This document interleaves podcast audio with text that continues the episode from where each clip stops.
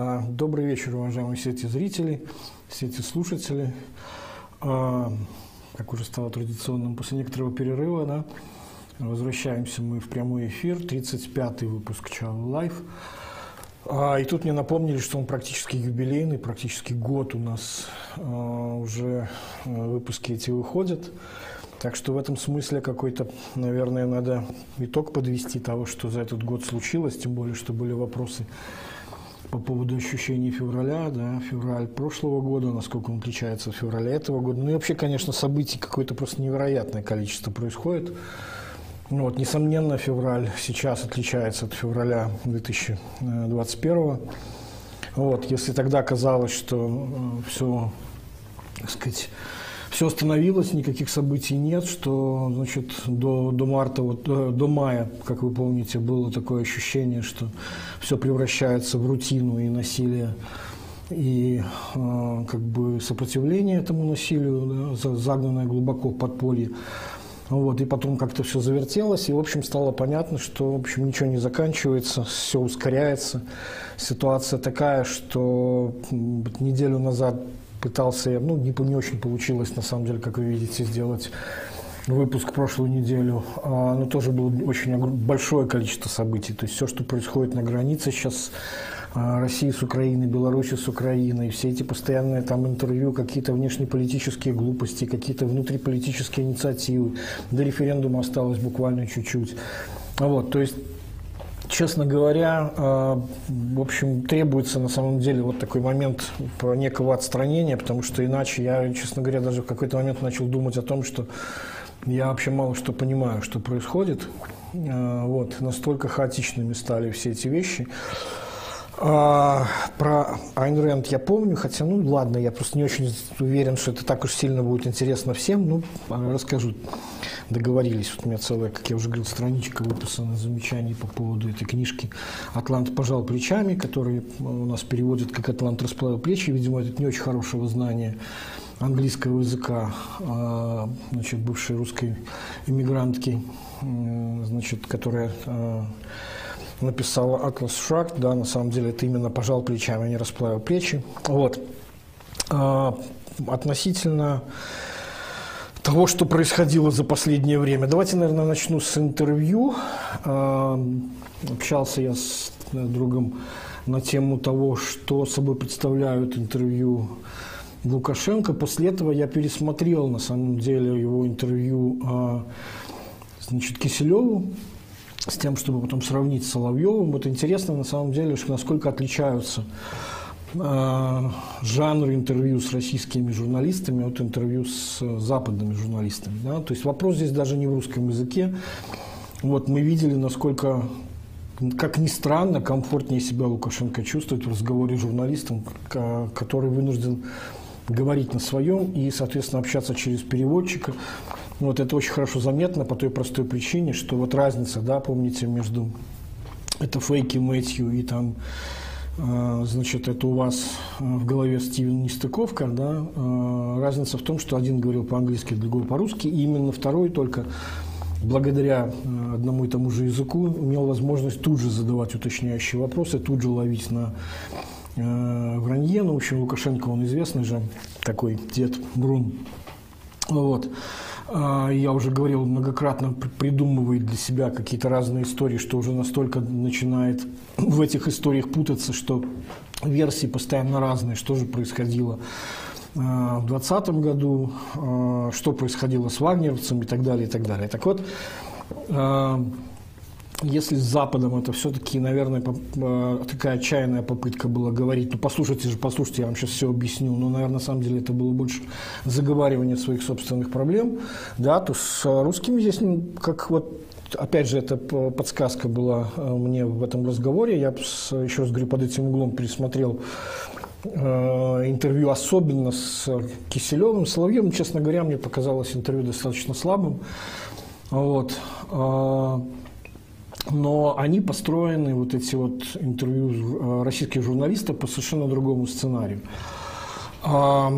И вывод, который можно сделать относительно того, зачем они приезжают, что они спрашивают, какие вопросы они ставят, на самом деле мне кажется, что они преследуют, в общем, практически одну единственную цель – вот, потому что на самом деле мало кого их интересует, что там думает Лукашенко о том, значит, насколько там сильны их э, силы, как там они дойдут за, значит, э, за 2-3 дня до Ла-Манша, как э, значит, там присоединятся какие-то геополитические рассуждения там, значит, о том, что к, к вот этой самому интеграционному образованию там, в лоно вернется Украина или там, значит, э, Узбекистан и Армении там девать некуда, деваться некуда, они тоже туда включатся, вот, и так далее.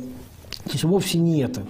А вот посмотрите, на самом деле, как приезжают люди, особенно, еще раз говорю, Киселев, с таким, э, как сказать, вот вопросы, которые а, практически не дают возможности улизнуть. Да? То есть, насколько я понимаю, э, это такая, э, им делегировали функцию. Вот, грубо говоря, почему уже надоело Путину на самом деле встречаться с Лукашенко? По всей видимости, потому, что вот мы, глядя на эти интервью, мы видим, в каком, в общем, контексте происходит их общение. Вот Лукашенко вот так вот постоянно, очевидно, вот и заговаривает э, большим количеством слов, какими-то такими, значит, не, не очень понятными рассуждениями, переходами там на личности, на воспоминания, на что-то еще, на что-то еще. А тут приезжают люди, которые говорят, так, все это понятно. А вот конкретно, так что там с Крымом? Вы признали его? Не, ну ты же понимаешь, говорит Лукашенко, ты же мою позицию знаешь. Говорит, я-то знаю, но я бы хотел от вас услышать. То есть это из серии, как приезжает там человек, говорит, а давайте под протокол, вот можно, да, вот мы сейчас запишем, так в чем ваша позиция конкретно заключается? Лукашенко начинает юлить, там что-то рассказывать, вот мы там как раз с Путиным недавно встречались, мы там и тебя там обсуждали. Хорошо, хорошо, я это все понял. Мы сейчас разговор не обо мне. Так что там все-таки с Крымом? То есть, как, когда признаете, ну да, в общем, ну, пожалуй, все-таки признаю. А, окей, все, записали, Крым признали. Так, когда, значит, съездите в Крым? А, ну, вы же говорили, что это именно будет э, последним символическим шагом, который будет означать признание. Ой, ну вот, там, понимаете, я же вообще в любой момент, я же там, и вспомни, там у меня там Крым, я там впервые. Мне не это понятно все, что вы там в детстве когда-то в Крыму были. А вот сейчас конкретно. То есть идет вот эта вот постоянная попытка а, Лукашенко, он явно себя чувствует не в, не в своей тарелке. То есть он привык вот так вот выкручиваться, он привык вот так вот заговаривать. Главный вопрос, да, то есть в духе то есть это на самом деле тот же самый знаменитый чай с малиновым вареньем, да, когда, если кто помнит, как появился этот мем, Лукашенко э, значит, давал интервью нескольким иностранным журналистам, и вот одна довольно простодушная иностранная журналистка прямо так и сказала, а можно я вот сейчас вам задам вам неприятный вопрос? Он говорит, хорошо, а может быть вам чай с малиновым вареньем, тут вот как раз у нас есть там и так далее. В общем, заболтала на эту тему, и как-то она даже, по-моему, этот вопрос я забыла задать. То здесь примерно та же, та же попытка, а давайте мы сейчас, я вам столько разных интересных баек расскажу. Я там и на границе там служил, и вообще там знаю, что такое там войска, и там я там в Крыму был в детстве, и там еще что-то, и мы там и об этом говорили, и так. Ну, то есть вот, вот такой вот способ улизнуть, а его вот так вот постоянно э, обкладывают, говорят, да, это хорошо, хорошо. А теперь, пожалуйста, еще раз конкретнее, я еще не услышал ответ на этот вопрос. Так вот, все-таки что с этим? Что с войной? А, про Крым еще не сказал. Там вообще потрясающая история была, это, это у Соловьева. Так когда, значит, по, по, поедете? Он говорит, да вот, ты понимаешь, там вот, вот на мне на самом деле Путин, когда мы были там на катере, помните, да, вот этот э, кадры, когда они там значит, вместе э, «Титаник» изображали, вот эту знаменитую сцену, значит, на носу судна. Вот, и потом вот эта сценка в этом, э, напоминающая э, ДМБ, да, «Прощайте, Ихтиандры» и так далее. Вот, и Лукашенко сам признается, что а Путин-то же на самом деле мне прямо сейчас вот и говорил, вот мы там пока, значит, на, на, на корабле, а давай мы э, съездим в Севастополь, вот прямо сейчас. Вот. И что, типа, спрашивает Не, ну там, понимаете, я там, ну как, я ж, я ж вообще начал говорить, что я вообще человек не морской, я человек сухопутный, мне как-то на корабле неудобно, давайте, может, я как-то потом отдельно там прилечу, там специально в Севастополь, там и так далее, и так далее. То есть вот, вот это вот на самом деле очень интересно было наблюдать, как э, захват э, значит, в Борцовске происходит все сильнее, И Лукашенко явно себя чувствует в этом некомфортно. Он явно пытается, то есть вот еще раз говорю, все вот эти вот вещи, на которые зачем-то обращают внимание, и на самом деле я потом скажу, почему на них обращают внимание, вот эти все баечки в духе, ну, слушайте, ну, есть у нас деревня, я уже рассказывал, да, откуда эта фраза, есть у нас такой, значит, в каждой деревне есть такой персонаж, который, ну, ну все его знают, что он там периодически про себя рассказывает, некие небылицы там о том, как э, Горбачев его при, приглашал прорецензировать программу «500 дней», и как он сам, значит, IT создавал, и как он там все, что э, начало существовать только через него, начало существовать, особенно со спортом, это же самое, да, то есть не, не было бы его усилий, не было бы никакого спорта в Беларуси. В общем, все вот эти вот эти, эти баечки, и там все к ним, в принципе, относились нормально до, до недавнего момента, ну, терпели, в общем. Вот. До буквально недавнего, как я уже сказал, потому что вот эти вот заявления про Узбекистан, про Молдову, да, они неожиданным образом, значит, э, наткнулись на такой вот отпор, типа, ну, мы вообще-то сами как бы разберемся, и там без вашей интеграции и так далее. Вот. И вообще, как бы, наше, ваше мнение последнее, которое бы нас, на самом деле, заинтересовало, о чем это говорит? О том, что вот этот переход из статуса, ну, ладно, там, терпим вот это вот э, деда, э, э, значит, который рассказывает байки, да, то сейчас это, в общем, начинает вызывать раздражение. Это говорит о том, что он переходит психологически, и имидж его переходит вот в, том, в тот момент, когда эти байки готовы были значит, э, воспринимать некоторым снисхождением, сейчас они возникают, вызывают раздражение, и, соответственно, реакция такая, так, слышишь, хорош, да, вот это вот, ты, пожалуй, про себя там рассказывай, а здесь вот сюда не лезь. Вот. Но действительно, еще раз говорю, вот это вот ощущение, я, я пересмотрел Киселева, это очень, особенно там это очень четко видно, Соловьева была немножко другая задача, то есть, но, но вот эти вот эмиссары, которые приезжают, они говорят, так, ну хорош, ну вот заколебал реально вот эти вот э, свои традиционные риторические приемы, когда вместо конкретного вопроса «да-да», «нет-нет», остальное э, от лукавого, значит, вот ответить каким-то вот таким вот образом, начинается вот и с одной стороны так, с другой стороны так, а я еще в детстве там что-то еще делал там и так далее, и так далее. Вот.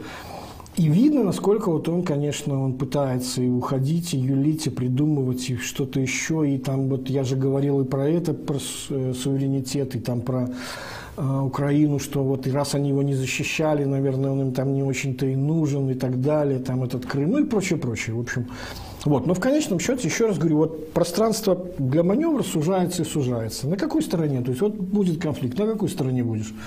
Он же там рассказывал, я там буду только там что-то там, значит, в духе кофе там для а, ведрами подносить. Нет, все, уже, значит, как бы пространство днем сужается, приходится говорить, нет, ну я, конечно, тут, если так, то тут уж это же понятно, будем там на стороне там, союзником и так далее. Ну, потом не надо удивляться, что вот такое вот отношение Киева к, к Минску, как, ну что ж, окей, значит, оказывается, мы вас не ошибались, мы вас и заранее и до этого воспринимали как ближайшего союзника нашего военного врага. Ну что ж, значит, спасибо, что вы лишний раз это подтвердили. Что насчет ракет? А вот у нас там, значит, эти Искандеры там и прочее там С-400, что прямо сейчас уже стоит? Да, прямо сейчас, там уже, значит, настоящее, все и так далее.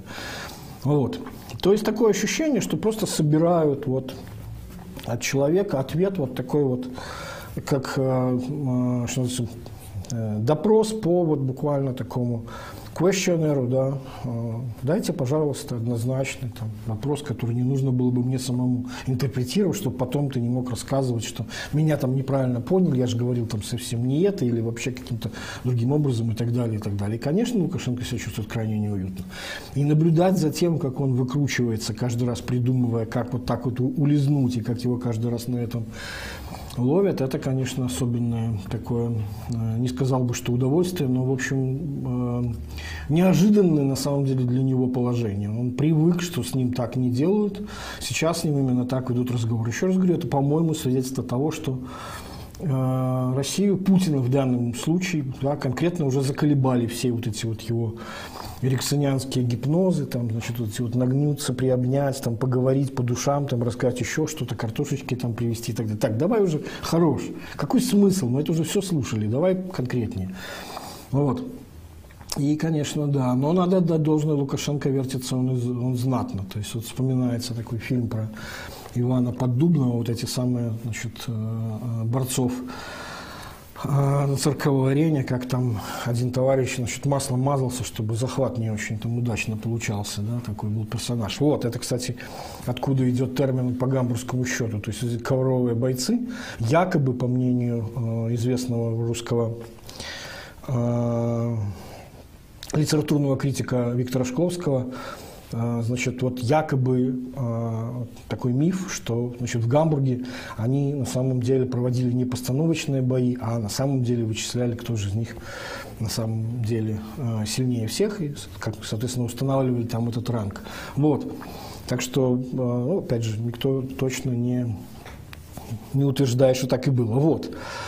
А, значит, у Соловьева немножко другая ситуация была. Он фактически несколько раз действовал интереснее, вот, хотя и в более узкой сфере, постоянно за, задавал вопросы так, чтобы... Нет, погодите, а что с вагнеровцами? Кстати, это вопрос России до сих пор волнует, и там постоянно Лукашенко путается в показаниях, кто там приехал, я там то, все. Вот, мне кажется, что здесь, в общем, чем дольше он про эту историю рассказывает, тем больше нам становится понятно, что, в общем, как бы Лукашенко чувствует, что э, кто-то из Совбеза, возможно, возможно сам э, его сын, да, в общем, то ли подставил, то ли развел, то ли неправильно проинформировал. Но, в общем, похоже, что Лукашенко на полном серьезе решил, э, был напуган тем, что да, вот сейчас приезжают бравые ребята, которые будут его э, свергать. И, соответственно, значит, вот поэтому такая вот была реакция, после чего эту всю историю приходилось там различным образом, там, с несколькими версиями по одно противоречащим других, рассказывать, как это все в действительности происходило. Ну и вот когда Лукашенко говорит, да я там вообще не вдавался, там нет, что там, говорит, э, Соловьев. Не, погодите, я же в это ни за что не поверю. У вас же там лучшая спецслужба. Как вы могли там не знать? То есть, с одной стороны, как можно отрицать, что у тебя лучшая спецслужба? Ну да, у меня лучшая спецслужба. Так а как вы могли не знать? Не, ну там, конечно, что-то знал там и так далее. То есть, вот работает вот так вот хитрее. То же самое развел его на разговор фактически о вот этом самом насилии, несмотря на то, что он снова начал говорить о том, что вся эта кровь, которая была там в августе, это все там бычья кровь, это уже добавок этой самой синей краски, которые разрисовывали свои там попы, значит, для того, чтобы его дискредитировать, да, ничего там этого не было, что там, и вообще там были там 34 этих самых панфиловца, э, вот, э, сотрудников этого самого Э, центра изоляции правонарушителей, вот, а против них там тысячи, сотни тысяч, значит, уголовников, урки, ну, вы знаете, как бывает там, что это такое, погодите, ни, ни за что не поверю, говорит Соловьев, что вы могли там оставить своих, там, и так далее. В итоге весь этот разговор, идущий через лесть, на который Лукашенко, как мы знаем, давно уже падок, он уже, по сути дела, в ней только и живет, это и есть работа этих самых мягких женских рук, которые его окружили этой самой лестью, вот, Соответственно, в конечном счете признают, да, ну, не, ну как, ну, ну, ну, конечно, били, потому что, значит, Соловьев говорит, нет, ну а как, нельзя же с ними там по-другому, не, не поверишь, не, конечно, отвечает Лукашенко, сам, может быть, не до конца понимая, что он признает. То есть вот так вот несколько раз, включая, кстати говоря, точно так же, и он вышел у него на разговор с политзаключенным, говорит, ну вот же, есть же люди, которые там сидят вообще ни за что, включая там Марию Колесникову, и так далее. Чем, там, почему вам их там не выпустить и все в таком вот духе. То есть, ну, несколько было таких очень конкретных вопросов, которые, несомненно, для Лукашенко являются очень болезненными. И как бы, ответ на него, еще раз говорю, вот это вот его искусство юлить и давать ответы таким образом, чтобы можно было их интерпретировать в любую абсолютно сторону, вне зависимости там, значит, от э, контекстом, но в зависимости от ситуации, в которой он оказался сейчас, да, то есть всегда можно сказать, что, значит, меня не помню. Сейчас вот ему все уже и уже это пространство а, для маневра остается, и мне кажется, что это ограничивает его а, суверенитет, да, монарший суверенитет э, для него психологически гораздо сильнее, чем вот эти все разговоры о том, что, значит, учение, там, и как там оккупация, там, и вообще там вот не, недавно топор под лавкой нашла наша Нива и с Дмитрием Круком обсудила э, значит, э, вот этот декрет союзного государства о программе интеграции. Вот, хотя она на самом деле давно висела на, в базе данных э, эталон законодательных документов, вся целиком, включая протоколы, включая значит, приложение о том, каком там образом значит, это все, все должно происходить и так далее. То есть вот, вот все эти разговоры о том, что значит, там, нашему суверенитету приходит какой-то там, значит, конец или что-то еще, да, действительно, э, Вопрос не сколько в том, что Россия на самом деле с помощью там, войск начинает рассматривать эту ситуацию, там наш, наш э, территорию как плацдарм, тут все понятно достаточно. И, в общем, мне кажется, ни для кого не было никаких сомнений, для Запада, по крайней мере, точно. Судя по всему, именно в этом был э, смысл звонка из э, Вашингтона на тему того, что, ребята, если вы значит, каким-то образом поучаствуете даже вот таким, да, то есть нападение на Украину будет с, э, со стороны с, э, значит, вашей территории, ну, ну все, ну, значит, как бы пойдете все вместе, так ровно так же, как, как Лукашенко когда-то и хотел, когда он рассказывал, помните, летом я про это говорил еще, когда в Одессе э, стримы делал, что вот его позиция была такая, ну что, ну теперь кто против нас, там, с дядей Вовой там, и так далее. Ну окей, все прекрасно поняли, что ты теперь с дядей Вовой, и, соответственно, значит, любые прегрешения дяди Вовы, вот, и тебя как э, как вот этого самого табаки, который, задача которого там, значит, приходить и э, все больше изображать, значит, э, как сказать, э, там, выслать, как я уже рассказывал, вперед, там, и, значит, вы по что нашего мальчика задели, да, там все эти э, непонятно на коленке собранные э, беспилотники, которые куда-то там залетают или что-то еще. В общем, в общем, постоянная вот эта попытка искать поводы, чтобы поучаствовать хоть в чем-то, но желательно так поучаствовать, чтобы не, не поучаствовать гуманитарно, вот эта вот история с э, посылом, не посылом, значит, э, в Сирию гуманитарных военных, военных врачей, там подразумевается, прям видно по, по документу, там действительно Лукашенко, в общем, частично прав, когда он говорит о том, что там действительно Россия оказывает в основном материально-техническое значит, нам обеспечение, там людям, которые туда могут, могли бы поехать, разумеется. А, но еще раз говорю, все, все это выглядит на самом деле таким образом, что Лукашенко постепенно э, и, и, может быть, даже уже окончательно теряет субъектность. И, кстати говоря, вот этот феномен последнее время еще более хорошо был заметен, когда последняя встреча с э, Макроном, с э, Путиным, я чуть больше потом расскажу про эти международные встречи Путина сейчас, зачем это все делается, там судя по всему, определенный раскол Европы таки намечается, у них разные отношения к, к России и к конфликту вокруг Украины. Вот, но в любом случае, там, когда обсуждался вопрос э, поправок к Конституции, где, например, э, значит, отсутствует э, значит, неядерный статус и э, стремление к нейтралитету, точнее закрепление его как, э, как принципа белорусского государства, значит, а, то, если вы помните, раньше Лукашен, а, Путин говорил о том, что эм, а что вы, собственно, меня спрашиваете, вот как бы вот идите к, к Лукашенко. Ну, в общем, поскольку все прекрасно понимали, что, а, еще раз говорю, что, в общем, потеря субъектности во, во внешнеполитической сфере, она, в общем, уже тогда происходила. Это все звучало как «идите вы к Лукашенко». Вот. И что э, на самом деле первые признаки того, что ситуация э, с Беларусью будет рассматриваться через голову Лукашенко, да, там в виде коллективного Запада, неважно чего, там были разные инструменты, там были идеи, там давайте пригласим к ОБСЕ, давайте значит, еще каким-то образом э, значит, придумаем площадку регулирования внутриполитического кризиса в Беларуси. Опять же, не обсуждая э, значит, это с Лукашенко, разговаривая это с Путиным, потому что Путин как раз, как я уже рассказывал, его главное Разон Детер на международной арене, это вот это вот рассказ о том, что значит, я умею разговаривать с плохими парнями. Да? Значит, вы не умеете, а вот я умею. Это мой мальчик для замешивания красок. Теперь вы, значит, если вам есть вопросы к, ко мне, то к, к нему, то, значит, обращайтесь ко мне.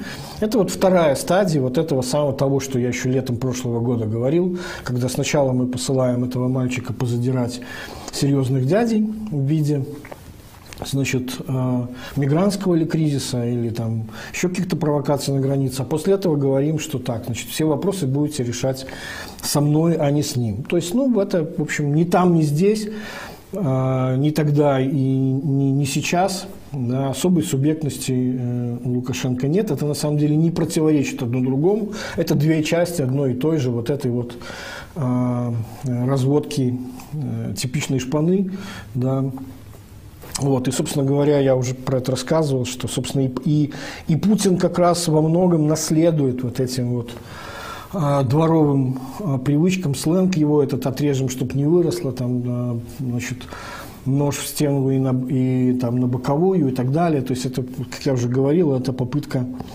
а, фраера выглядеть блатным. Отсюда же и вот это, конечно, невероятный про, прокол, на который все уже обратили внимание – который имеет в себе и следы, и мало того, что, э, значит, как сказать, и некрофилии, и сексуального насилия, вот это нравится, не нравится, терпимая красавица, да, из слегка перефразированные строчки из э, куплета песни группы «Красная плесень». Вот. Там как раз именно про э, значит, откопанную женщину, вот идет речь.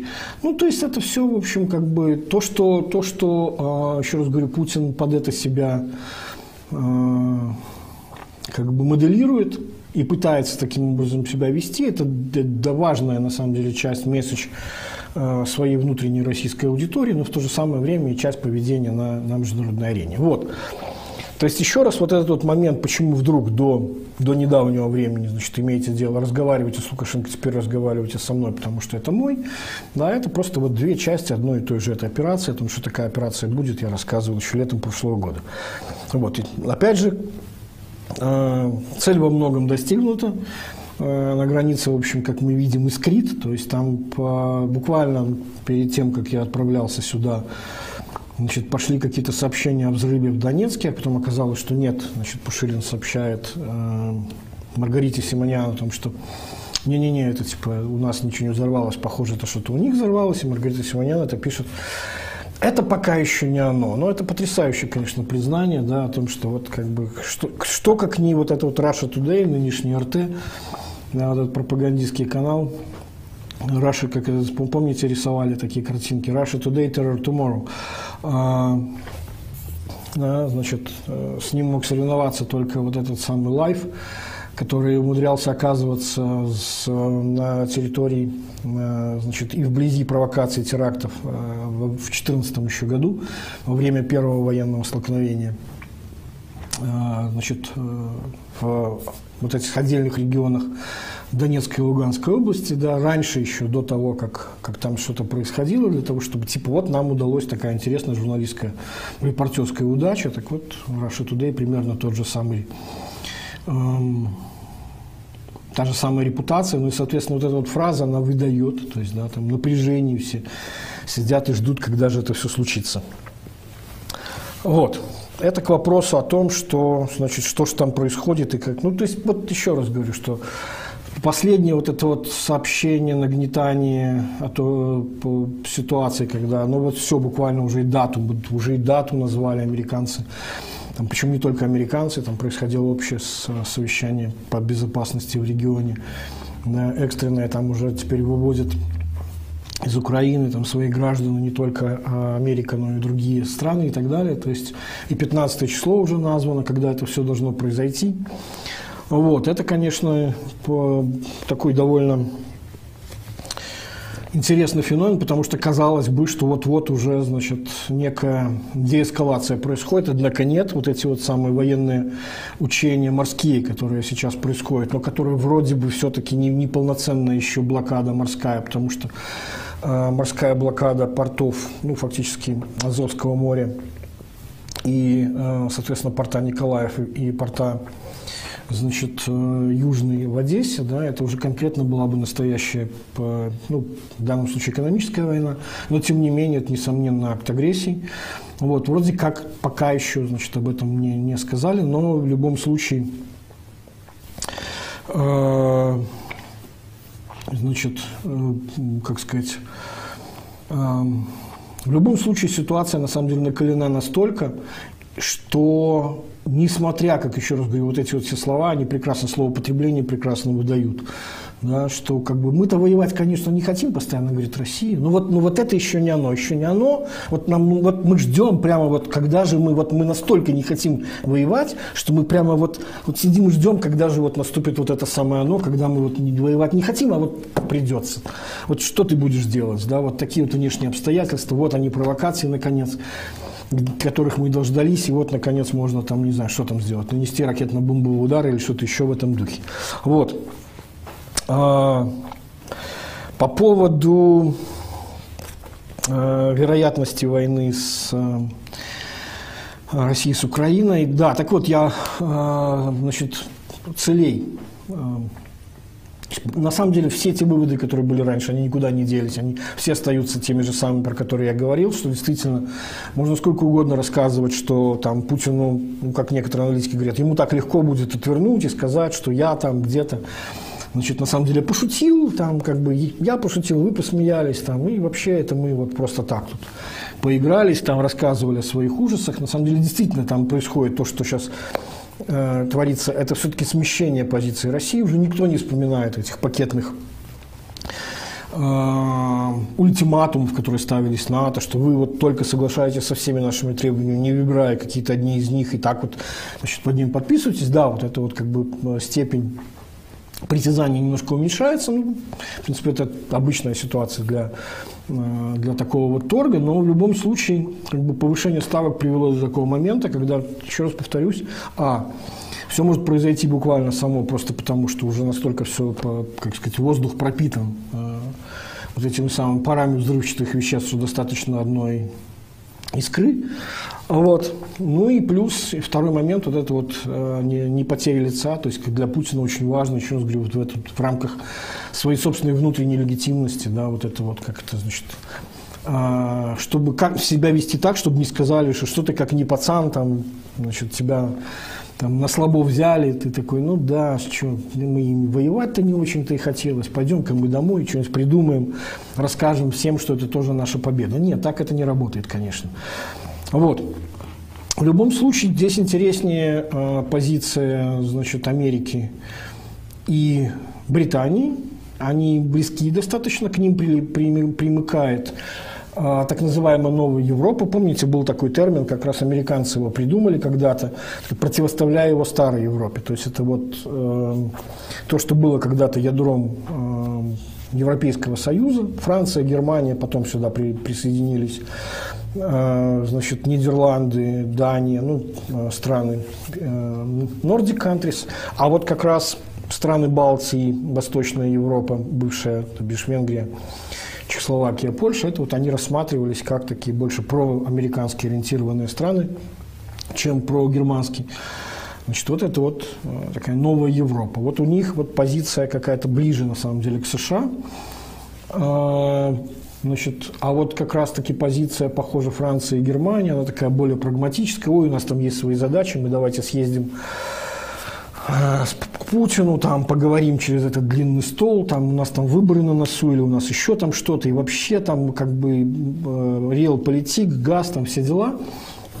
Напротив, вот эти самые, как, как, как ни странно, именно а, сказать, новая Европа, казалось бы, те самые, как, как говорит э, Лукашенко, это же все там прокси, это же мы с ними там, э, они же э, пешки, марионетки, это все США и так далее. На самом деле, как бы мы видим, что именно они сейчас являются проводниками такой политики ценностей.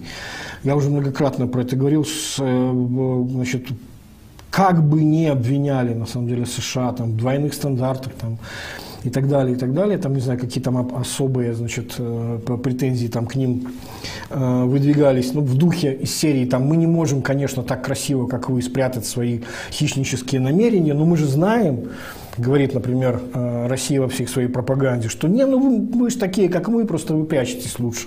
А на самом деле там голову неприкрытый расчет там, и так далее. И так, так вот, на самом деле с, Америка все-таки при всех вот этих различных своих эксцессах да, это все-таки страна во многом идеалистическая. Для нее распространение демократии – это как, как это ни странно, это фактор э, своей собственной национальной безопасности. Они считают, что демократические страны США не воюют. Вот, напротив, как раз таки именно от стран авторитарных угрозы исходит. Собственно говоря, именно сейчас борьбу с новым авторитаризмом э, Байден в качестве знамени себе и поднял. То есть вот пока вот здесь вот происходит раскол, вопрос, что с этим произойдет. И то, что сейчас пытается делать администрация США, это попытка на самом деле этот раскол, который приобрел на самом деле очертания по еще при Трампе, когда Европа старая сказала, нет, что-то мы, похоже, как-то не можем рассчитывать на США в плане гарантии нашей безопасности. Да, давайте как-то что-то сами будем думать. Потом выяснилось, что нет, как-то самим думать как-то дороговато. Вот, поэтому будем как бы такими безбилетниками и так далее то, что Трампа все время раздражало, то вот как бы Байден, э, я тоже об этом говорил, еще старая эта догадка о том, что он будет пытаться как раз э, выстраивать единую линию. И, естественно, как все понимают, что вот этот вот э, проект «Северный поток-2», такой близкий сердцу Германии, который там уже огромное количество политиков куплено им для того, чтобы он, э, куплено Россией для того, чтобы он состоялся. То есть вот сейчас судьба этого «Северного потока-2» в случае, если э, значит, какие-то санкции возможны, в случае, э, если Россия такие куда-то сунется, как ей постоянно там говорят, но мы же знаем, что вы же там нас пугаете, там, но мы же этого не боимся, если что, мы там нанесем по вам серьезный экономический удар, ну и так далее. Вот это, дальше можно всю эту историю, не, ну мы же вторг, вторгнемся, не, ну вы вторгаетесь, как бы мы, мы-то что, что мы должны беспокоиться, это же вам от этого а, будет хуже. А это все то, что вот Евгений Киселев хорошо продемонстрировал своим роликом, может быть, немножко затянутым, но на самом деле хорошо э, закольцованным, в том смысле, что это э, значит, на колу мочала начиная сначала, и так можно до бесконечности рассказывать, что нет, мы не хотим, но мы же все-таки можем, и так далее, и так далее. Такое ощущение, что даже вот, вот есть такая идея э, со стороны этого коллективного Запада, ну давайте, ну как бы что, вот мы, ну как бы, что в конце концов, ну подкрепите базар деньгами, да, власти, да, и будет это для вас Афганистан, как для Советского Союза. И на самом деле многие российские аналитики, на самом деле, не только, причем либеральные, но и, как, как это ни странно, и патриотического плана, условно говоря, да, как тот же самый генерал Ивашов, начал говорить о том, что что-то Путин как- как-то что-то как-то Путин сдает, и, по-моему, вот эти все, значит, э, угрозы ввязаться в войну, это на самом деле большая проблема для России и так далее. То есть вот как бы что-то он как-то перестает быть настоящим патриотом этой самой России. Такой довольно интересный феномен. Я, почему он важен э, с точки зрения понимания устройств политической системы России и ее отличия от, от белорусской, да, я чуть позже объясню. Вот. А, но в любом случае, как бы мне нравится то, что буквально недавно про, на эту тему сказал а, Пастухов. Я, кстати, все более, с большим интересом начинаю его слушать на, на эхе Москвы. Он говорил о том, что фактически сейчас надо понимать, что для России на кону. Да? Это вопрос не там, сохранит ли лицо Путин, гораздо больше все это. Это не вопрос о том, чтобы там, значит, не допустить по, значит, появление стран вот, бывшего Советского Союза, уже сколько Советскому Союзу нет, а все до сих пор говорят о постсоветских странах, то бишь э, значит, стран типа Грузии, типа Украины, там, в НАТО или где-то еще. Там и так, в общем, было понятно, что никто им не всерьез этого ничего не обещал, и перспектива это настолько далекая, что они, в общем, бессмысленно было достаточно э, сколько-нибудь серьез говорить. Вот.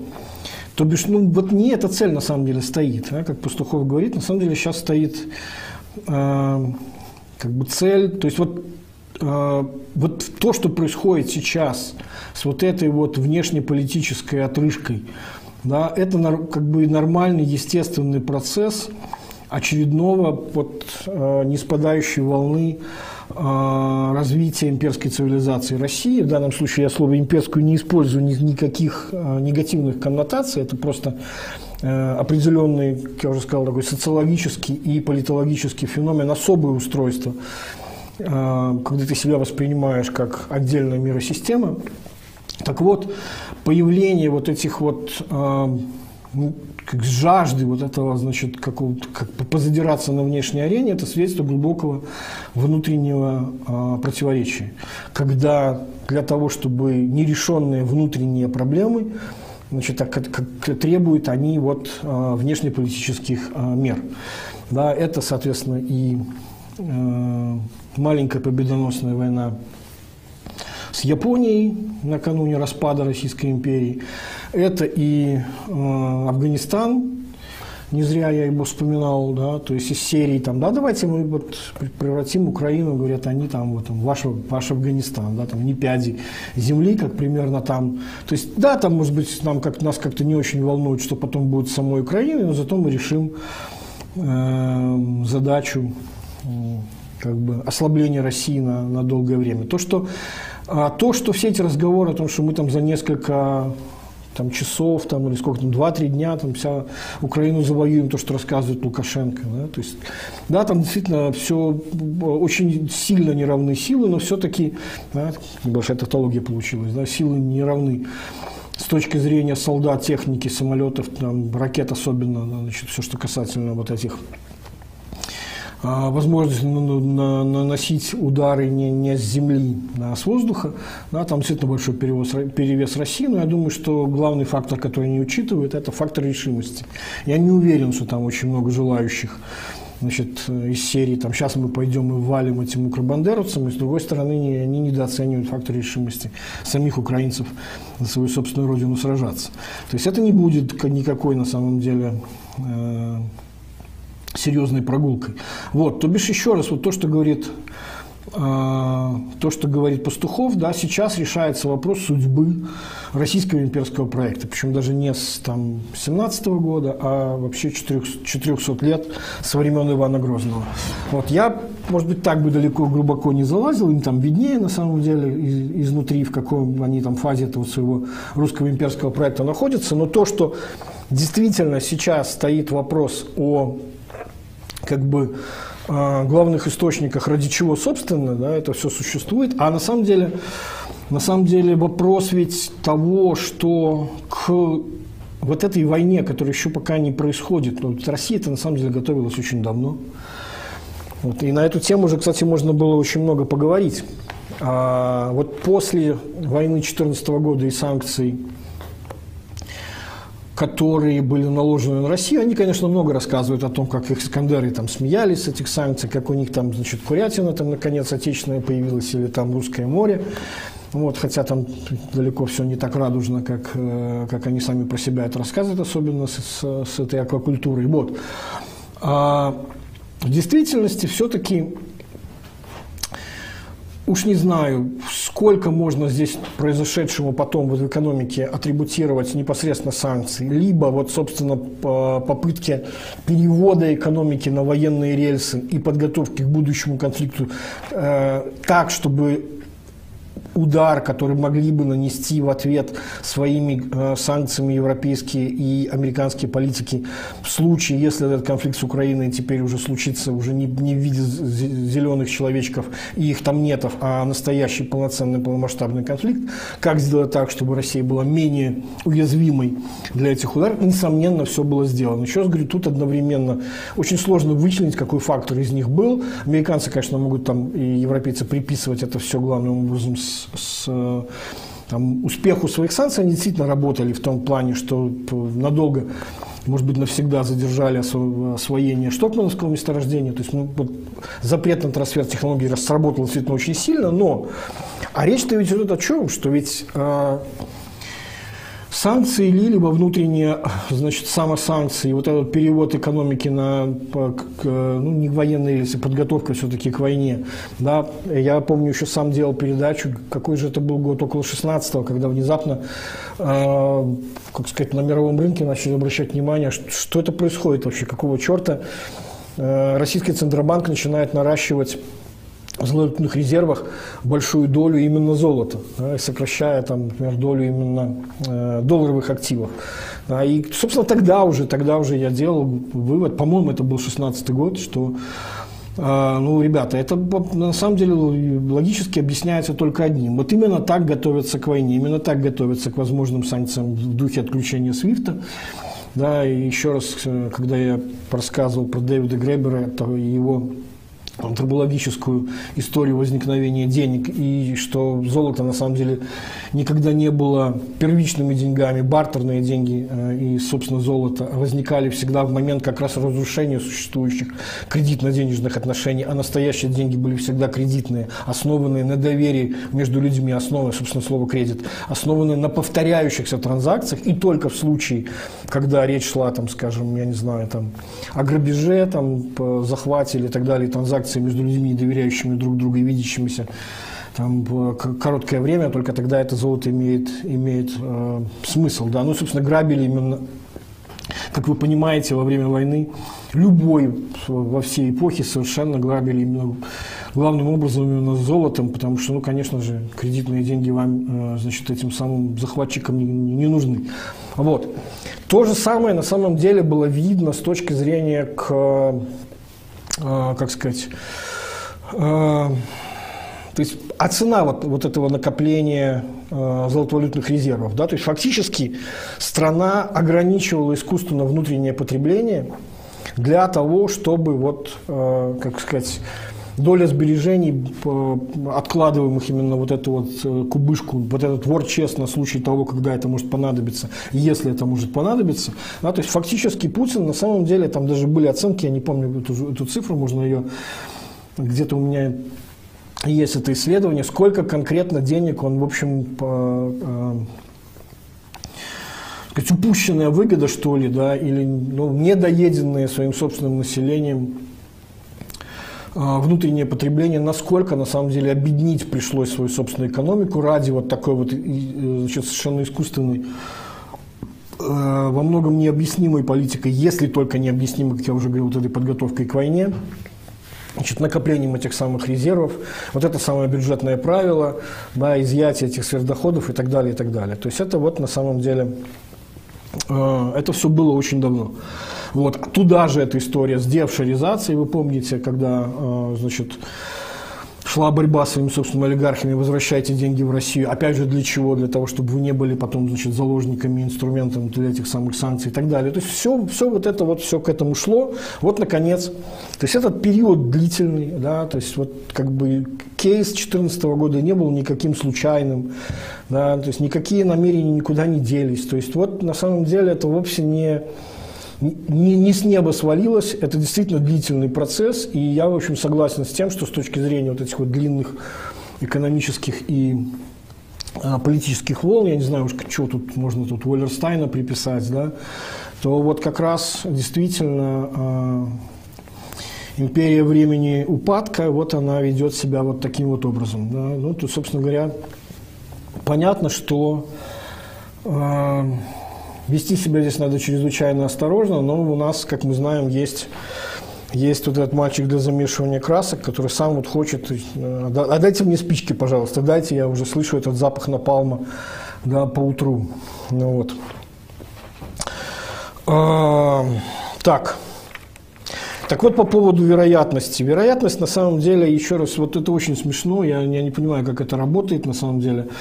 Значит, э, видел я, как опять же начнут говорить, что я придираюсь к людям.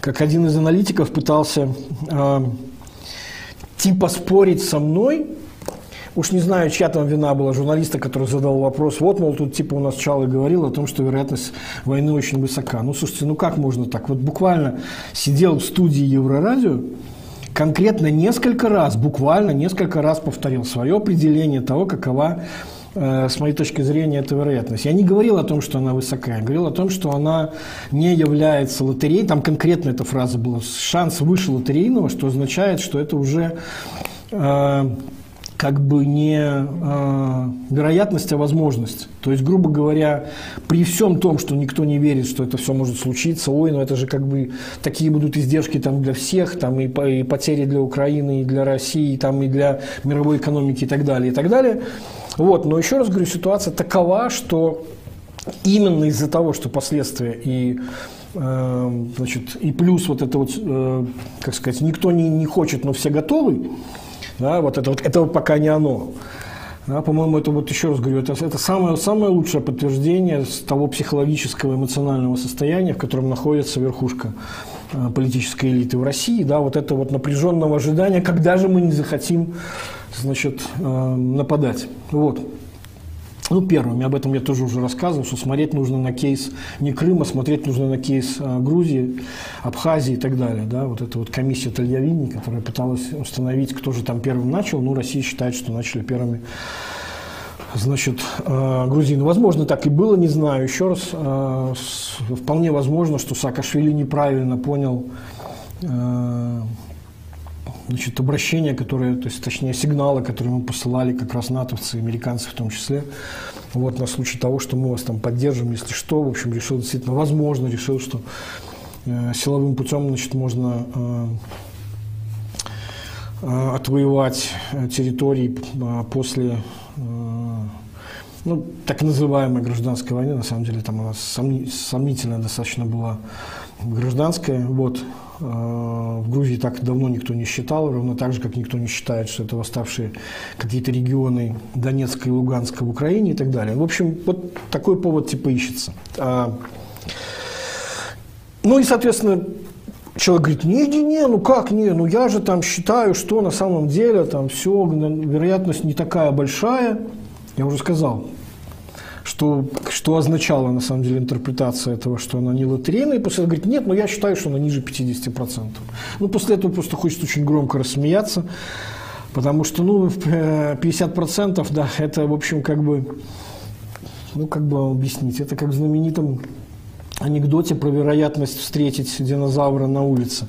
Да? То есть либо встречу, либо нет. То есть такая э, формулировка, которая, в общем, ничего не означает, из серии там 50 на 50 или там ниже 50 там, и так далее. Это все, в общем, э, уйти от ответа, не дав его. Но каким-то удивительным образом ниже 50, которые в разы больше, чем на самом деле моя собственная оценка была вероятности начала этой, сам, собственной войны, э, этой самой войны, почему-то считается опровержением моей точки зрения. Не знаю, каким образом это работает, но еще раз говорю, либо совсем плохо с пониманием, либо как это Значит, очень сложно добиться понимания человека, от, э, от которого, который как бы как там говорилось, у которого карьера зависит от того, чтобы не, быть, не, не понять вас а, правильно. Вот. А, вообще, на самом деле, я как бы про эти вот темы, которые многие сейчас подхватывают. Если вы помните историю про то, что Лукашенко спит и видит, и чуть ли не начинает э, как бы себя позиционировать, как вот этого самого значит, мальчика, э, который там пойдет позадирает серьезных парней.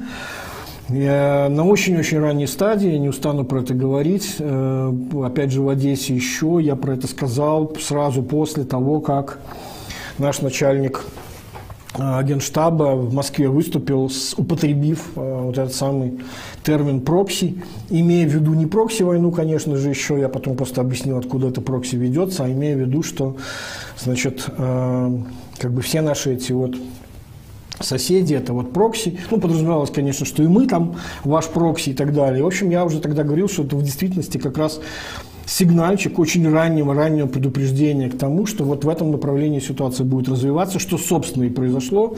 Дальше, как мы знаем, то есть это, кстати говоря, не, не, не единственный такой тезис, который если так оглядываясь на, на протяжении последнего года существования э, этого самого стрима, который был высказан, вот эти догадки, вот, которые потом прекрасно подхватываются другими людьми, которые потом делают из этого чуть ли не единственную основную тему своих выступлений. Там это все классно. Ну, я как раз на эту тему не совершенно не переживаю.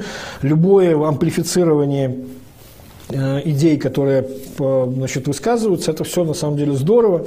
Но вот единственное, конечно, что обидно, что вот почему-то никто никогда не, не, не, не указывает где эта история, чья эта идея была. Ну, я уже к этому привык, на самом деле. Похоже, это судьба такая.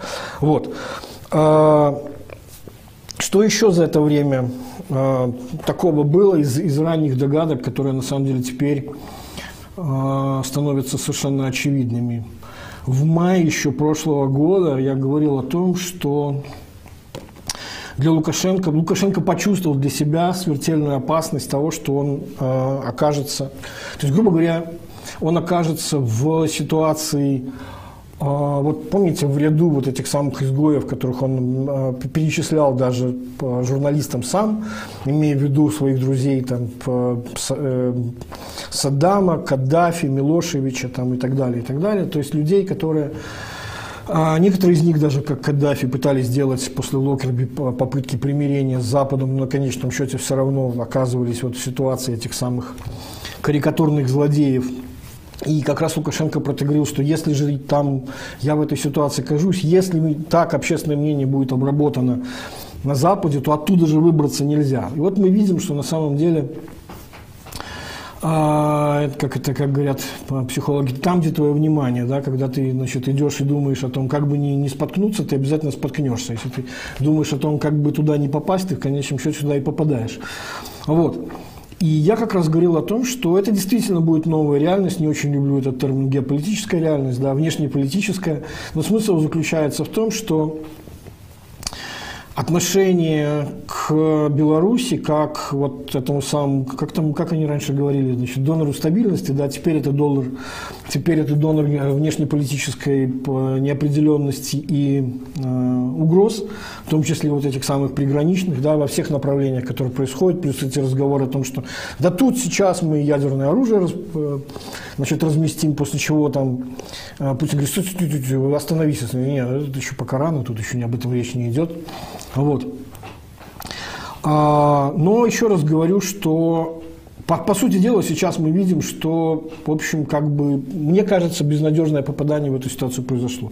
Лукашенко весь этот год кричал, кричал, там, подавал сигналы о помощи, конечно же, замаскированные под то, что остановитесь, одумайтесь, безумцы, там, вы что, безумцы, это он, кстати, и с э, Соловьевым об этом говорил. Я им прямо говорил, вы что, безумцы? Значит, ну, как бы у кого что болит, тот, конечно, о том и говорит. Вот, слово употребление здесь играет довольно большую роль. Но вот за всем этим, я еще когда разбирал большой его, летом прошлого года, его большой разговор с журналистами, ну, на самом деле, большой монолог, вот, там было очень хорошо видно, что он как раз говорил о том, что ну, давайте сядем за стол переговоров, давайте, давайте, наконец, давайте одумаемся. Ну, одумаемся, естественно, одни должны одуматься, не мы. Вот, потому что как же так? Ну, это же Хамас не Хамас, что вы там на этот самолет смотрите, это же вы просто беспричинно санкции там вводите. Ну, какие нарушения прав человека? Ну, это же вот просто, что там, там, значит, это же бычья кровь, это же синяя краска, а там урки были, что мы не, не надо же было им как-то дать, там, хорошенько дать и так далее. Ну, то есть вот что-то такое. И вообще, что это вы, собственно, на нас нападаете? Да, все время, как Лукашенко любит говорить, все время, вот тут каждый раз вот выбрал, как только он задумается о том, что вот не уйти бы ему, да, и тут начинается всякое извня, и тут и все остальное. Ну вот еще раз говорю, что сейчас такое ощущение, что несмотря на то, что целый год он пытался с этим справляться и говорить о том, что ну стойте, ну дайте, я же вам сейчас объясню, и с самолетом все было не так, и с окрестным все было не так, и с коронавирусом все было не так, там, значит, и вообще у нас прекрасный способ э, борьбы с коронавирусом, давайте все пускай переболеют, да как это идеальная ситуация будет такая. Ну, великолепный способ переболеть этой серии. Как мы победим, а вот мы возьмем и сдадимся. Ну, вот так мы и победим, значит, с этим самым коронавирусом. Сдадимся на милость этого самого коронавируса. Вот. И все, и теперь мы видим, что на самом деле э, то, о чем я рассказывал, еще с, даже, дай бог памяти, весны, лета прошлого года, когда я говорил о том, что а, смотрите, сейчас новая реальность, связанная с тем, что, а, как сказать, режим становится настолько токсичен, что прагматические дела с ним, даже которые там соответствуют букве закона, но тем не менее, значит, э, как сказать, выглядят плохо в глазах ли, если это политики своих избирателей, или э, своих потребителей, если это э, частные компании, это, собственно, когда стало понятно? Когда начали отказываться от спонсорства любимой его хоккейной игрушки э, фирмы. Значит, потому что, ну почему? Потому что политикам там, там длиннее цикл, там формирование общественного мнения дольше происходит, там э, более неповоротливо принимаются решения, но смысл-то был уже понятен. То есть, и то, что, собственно говоря, на внешнем контуре делал офис Светланы Георгиевны Тихановской, рассказывая о том, что, ребята, ну мы понимаем, как бы, да, ну вот вы ведете бизнес, там имеете дело, значит, вот с э, режимом, конкретно подпадающим под, под это, под это, под это. Вы, вы хотите, значит, быть известными э, как пособники вот этого самого, значит, э, кровожадного образования вот здесь, в центре Европы, как Лукашенко говорит про себя. Вот. Там последние диктатуры и все остальное. Ну, знаете, не, наверное, уже нет. Если раньше еще было как-то там, можно говорить, а что здесь такого? Мы же ничего не нарушаем. Вот же можно же было так устроить эти все санкции, там обойти, пройти таким образом, что Значит, а вот этот код товарный, мы, значит, он под санкции не попадает.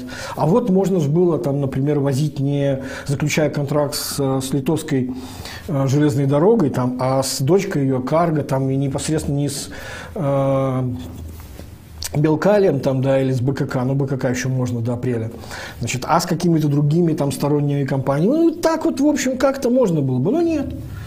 И происходит сейчас именно это. То есть я об этом говорил еще весной, летом прошлого года, что именно так этот цикл работает. Именно в этом на самом деле э, является главное видимое свидетельство работы с общественным мнением, в том числе стран, среди которых вот совершались вот эти э, внешнеполитические визиты Светланы Георгиевны Тихановской.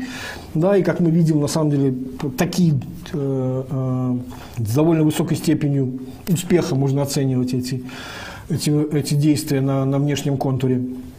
Вот, собственно, тут еще один фактор, я об этом тоже уже говорил, что, как сказать, почему важны были ненасильственное сопротивление, потому что мы видим, как никто не захотел из международного сообщества вписываться за вот эти самые погромы, которые случились э, э, в Казахстане. Да?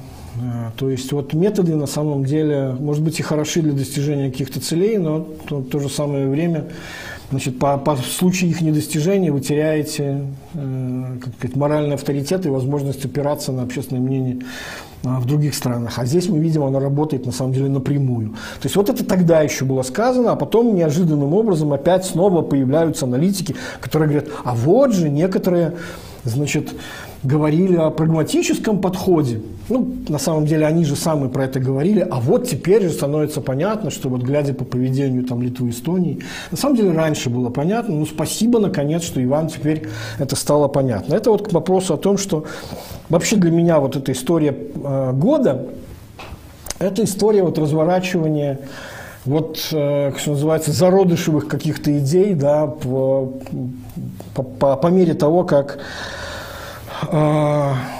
ну, в общем, то, то, что было на уровне догадок, то в конечном счете становилось по мейнстримом, и в конечном счете, с, э, особенно когда это становится мейнстримом, тут же появляются люди, которые говорят, а это же вот теперь моя идея, я ее оседлал, я теперь ее буду дальше копать. Ну окей, копайте, хорошо, я буду дальше да, набрасывать вот эти, эти самые зародыши, из которых это все будет развиваться. Что еще было про, на эту тему? Да, вроде как закрыли вопрос э, ну, нет, про это, ладно, не стоит даже говорить, это более ранние вещи. А, да, еще одна интересная тема про суверенитет. И про елбасизацию, и про культ личности и про сталинизм. Это такая широкая тема, сразу несколько тезисов здесь. И на самом деле, казалось бы, это вроде бы все об одном и том же. В действительности там речь идет о разных вещах. Я специально намеренно в кучу смешал несколько различных концептов, феноменов, но они почему-то обсуждаются через запятую. Я сейчас попытаюсь говорить, что это все-таки немножко разные вещи. Вот. Ну, например, вот увидел я статью Коршунова о том, что Значит, а, вот этот самый сейчас происходит противопоставление монархической, монархического понимания суверенитета, суверенитета Лукашенко и, соответственно, людей, которые говорят о том, что государственность без него не существует, и поэтому они должны на него молиться, и поэтому там озаренным говорят о том, что а ну, мы должны задать себе еще четвертый вопрос, а достойны ли мы такого великого правителя. Там, ну, очевидно, ответ нет, недостойный. Вот, иначе нет смысла его задавать, потому что если достойный, то тогда как бы, ну, вопрос решился сам по себе. Вот.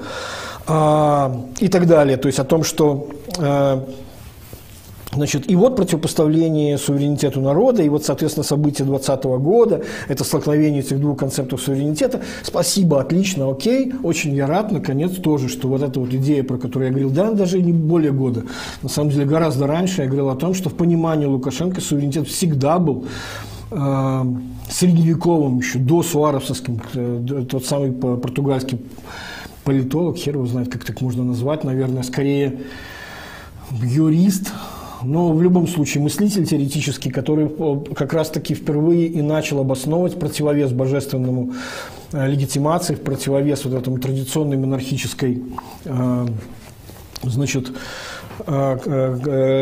концепции суверенитета, которая подразумевала полное самодержавие внутри, не ограниченное никакими другими монархами. То есть я на своей территории творить могу все, что хочу, со своими собственными рабами, подданными там, и так далее, землями, имуществом и все остальное. И вообще я там хозяин земли российской, как писал про себя в переписи населения Николай II. Вот.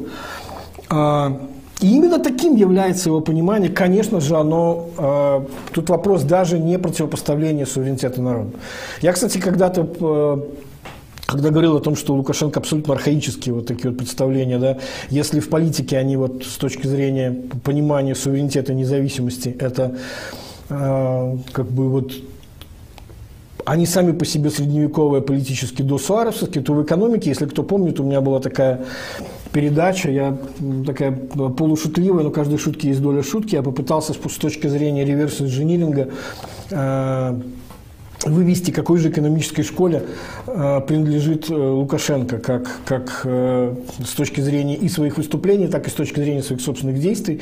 И довольно подробно э, показал в течение часа, что и там его представление достаточно средневековое, ну не то чтобы средневековое, до научное, до Адамо-Смитовские, да, вот то, что называется меркантилизмом времен э, специфического понимание внешней торговли, о том, что экспорт хорошо, импорт это плохо, накопление золотых резервов хорошо, трата их это плохо, протекционизм это хорошо, значит, э, свобода торговли это плохо, монополии, которым мы даем там, значит, свои преференции и защищаем от конкуренции, это классно, включая вот эту астынскую компанию, все вот это вот время. То есть, ну, абсолютно все то, о чем он и дальше говорит, импортозамещение, траты валюты и так далее. И так далее. То есть, абсолютно вот такие вот донаучные представления. Я очень рад, наконец, что это концепт подхватывается и другими людьми. Я многократно использовал его, говорил о том, что он именно так понимает свой суверенитет. Именно почему на самом деле не получается ему э, перенять никакой поддержки когда он рассказывает, а вот же там, слушайте, а вот угроза суверенитету там, а давайте мы сейчас, а что бы мне такое сделать, чтобы там вот как-то а давайте я буду говорить о том, что там белорусский язык под угрозой. Тот самый белорусский язык, который он, э, значит, не так давно российскому журналисту Э, Киселеву рассказывал, ну где вы еще встретите такую страну, где в ущерб своему собственному языку так развивается э, российский, то есть русский язык, да, то есть, ну, в общем, как бы, кто ж его душит, как не ты, а потом рассказывает, что он там находится в некотором занепаде и надо как-то его восстанавливать. Ну, в общем, смысл в чем? Что именно из-за такого специфического понимания суверенитета, а именно суверенитета самодержца и, соответственно, самодура, вот, то бишь творить я имею право полную чернь, и это и есть мой суверенитет. На самом деле, мало того, что этот концепт противоречит Суаресовскому, этот концепт противоречит и современному пониманию суверенитета, потому что он теперь подразумевает не только полновластие с, значит, самодержца на своей собственной территории, но еще и внешнее признание его. И вот с этим как раз большущие проблемы. Вот. А, то есть мало объявить, нужно еще для того, чтобы, как сказать, и, и остальные признали, что ты на своей территории суверен. Это, э, ну, не буду целую лекцию на эту тему читать. Кто в этом деле разбирается, прекрасно понимает, о чем идет речь. Вот. И именно поэтому ему не получается никого рекрутировать к себе ставить под знамена, там, ой, там угроза, ой, там, я не знаю, с какой стороны она там приходит. Иногда у них получаются совершенно потрясающие вещи, как, например, а, Маккей, перепутав аудиторию, начинает рассказывать российскому журналисту, уж не помню, где это было, по-моему, в российской газете, начинает рассказывать российскому журналисту о том, как мы на Западе рассказываем, что не надо против нас вводить санкции, потому что есть угроза потери суверенитета, вы толкаете нас лапы России. Русский журналист так сидит, говорит, так, погодите, я не понял. А что в этом плохого? И тут как бы Маккей понимает, да, что такого провала Штирлиц давно не знал. Не там, не там этот аргумент нужно было использовать. Вот. То есть это из серии, там не бросайте нас в терновый куст, понятно, что это никого не работает, но еще раз. В силу, еще раз говорю, в силу того, что, э, как сказать, суверенитет, как, бы, так, как это, как счастье, да, каждый понимал по-своему, ну, в данном случае вот эти две, как минимум, разных концепции. Но и смысл заключается в том, что, еще раз говорю, именно поэтому не получается вот это вот «я там wartime president, все ко мне, там, защищайте суверенитет, защищайте независимость от внешних угроз». Нет, ну, потому что все прекрасно понимают, что это и для него тоже это война, а, или точнее постоянное шантажирование этой самой войной, это и есть инструмент его собственного э, выживания. Да, об этом я говорил в передаче, когда э, в стриме, когда разбирал его послание. Там постоянно приходится повышать ставки. Теперь это вопрос физического его выживания. Постоянно говорит, а что мне было делать? Они же там идут меня убивать там, и так далее. И Соловьев он еще сказал, там вообще там потрясающая история, там хроника объявленного покушения. Через месяц ты вот сейчас не знаешь, а через месяц ты узнаешь. Там. Ну, в общем, анонсировал очередное свое покушение. Уж не знаю, кто там будет вместо юриста и пушкиниста этих заговорщиков. Ну, как всегда, там сами придумают, сами поймают. Примерно так же, как с их терактами, которые происходят. Вот. А, но, и вот тут довольно... Да, и, кстати говоря, значит, на эту тему а, о том, что вот, мол, Сейчас я попытаюсь по-другому на эту тему зайти. Вопрос здесь не только в суверенитете. Когда эти же самые люди, когда, значит, теперь вот э, как откровение рассказывают те вещи, о которых я говорил раньше, они говорят о том, что нет, ну смотрите, а еще же на это накладывается – вот этот суверенитет монарха, вот он как выражается в том, что вот сейчас все его подчиненные именно в нем видят там, значит, ну как это, вот Лукашенко и есть Лукашенко. То есть без Лукашенко нет суверенитета. То же самое примерно, кстати нового они здесь не придумали, это формула Володина. Э, мы говорим Россия, подразумеваем Путин, говорим Путин, подразумеваем Россия, без, без Путина не существует России. Ну, как бы я, в принципе, пожалуй, даже готов разделить эту э, точку зрения. Дай бог, чтобы так оно было, Путин конечен. Вот. То же самое с Лукашенко, именно поэтому они придумывают этот удивительный концепт, который впервые озвучил, по-моему, Петровский. Но это ж так бывает, да, то есть, видимо, где-то это в кулуарах ходил, а он решил, а я, я вот знаю, знаю, знаю, давайте я расскажу, там, покажу, какой я э, вхожий, там, значит, вот в эти самые синктенковые политехнологические вещи, там, мы разрабатываем концепт коллективного Лукашенко. Ну, как мы знаем, с коллективным Лукашенко пока не очень получается, идеи эти воплощаемые сначала вот этот декрет мертвой руки, он же декрет о совбезе, который будет действовать в случае, если Лукашенко куда-то пропадает, либо там покушение, либо в этот самый подвал Гомельской области и прочее. То есть выяснилось, что это не очень работает. Раз. Второе, это действительно заметный феномен сейчас. Вот это вот э, словословия, которые идут в адрес Лукашенко, о том, что значит, он там единственное это все создал, еще, как я уже сказал, сюда подмешивается совершенно религиозное а, отношения, там, значит, ну кстати говоря, вот про религиозность эту отдельно мы тоже еще в следующем немножко затронем этот момент. И вот этот вот монархизм, когда ну, то есть Коршунов пытается под, под, казалось бы, идею уже самодостаточную а, противоставление двух Э, концепции суверенитета, и действительно это так, я об этом уже говорил, подверстать феномен, который на самом деле здесь э, говорит о другом. Это, это, это на самом деле э, свидетельство других процессов, а именно вот этого вот э, действительно в последнее время усиливавшегося словословия в адрес Лукашенко как Э, где вот как раз вот э, Озаренок больше всего это все продемонстрировал, ну, как глашатый, он же скоморох, э, значит, о том, что вот этот четвертый вопрос, а мы же там недостойны туфли нашего фараона там, и так далее. Вот. И действительно, вот эти политтехнологические штуки, когда там весь народ слушает послания, там эти все какие-то потрясающие вещи, эти какие-то удивительные бутафорские диалоговые площадки, там какие-то, значит, э, заявления должностных лиц, которые торопятся, кто, э, кто первый, значит, про, про поет Асанну незаменимому человеку, которому, благодаря которому только наше белорусское государство мало того, что создалось, еще развилось, и потом вот сейчас, если не он, то все как бы рухнет и так далее, и так далее. Это, не, это другой феномен. Это не к суверенитету дела. Это действительно, вот многие говорят о том, что, смотрите, происходит елбасизация, она же там формирование культа личности. А второй заход, попытка этот феномен пристегнуть к вещам, которые, как мне кажется, немножко здесь другие, это был, он был, по-моему, у у Янчука, психолога, когда он сказал, вы не обращайте внимания, эти люди на самом деле, они, у них монархическое сознание, вот он снова заходит через этот монархический суверенитет, они в действительности не Лукашенко любят, они пост любят. И вот тут очень важный нюанс. Дело в том, что монархическое сознание – и сознание, которое мы видим вот здесь, вот это вот, я даже не назвал бы это культом личности, да, все-таки я уже говорил, почему это не культ личности до конца.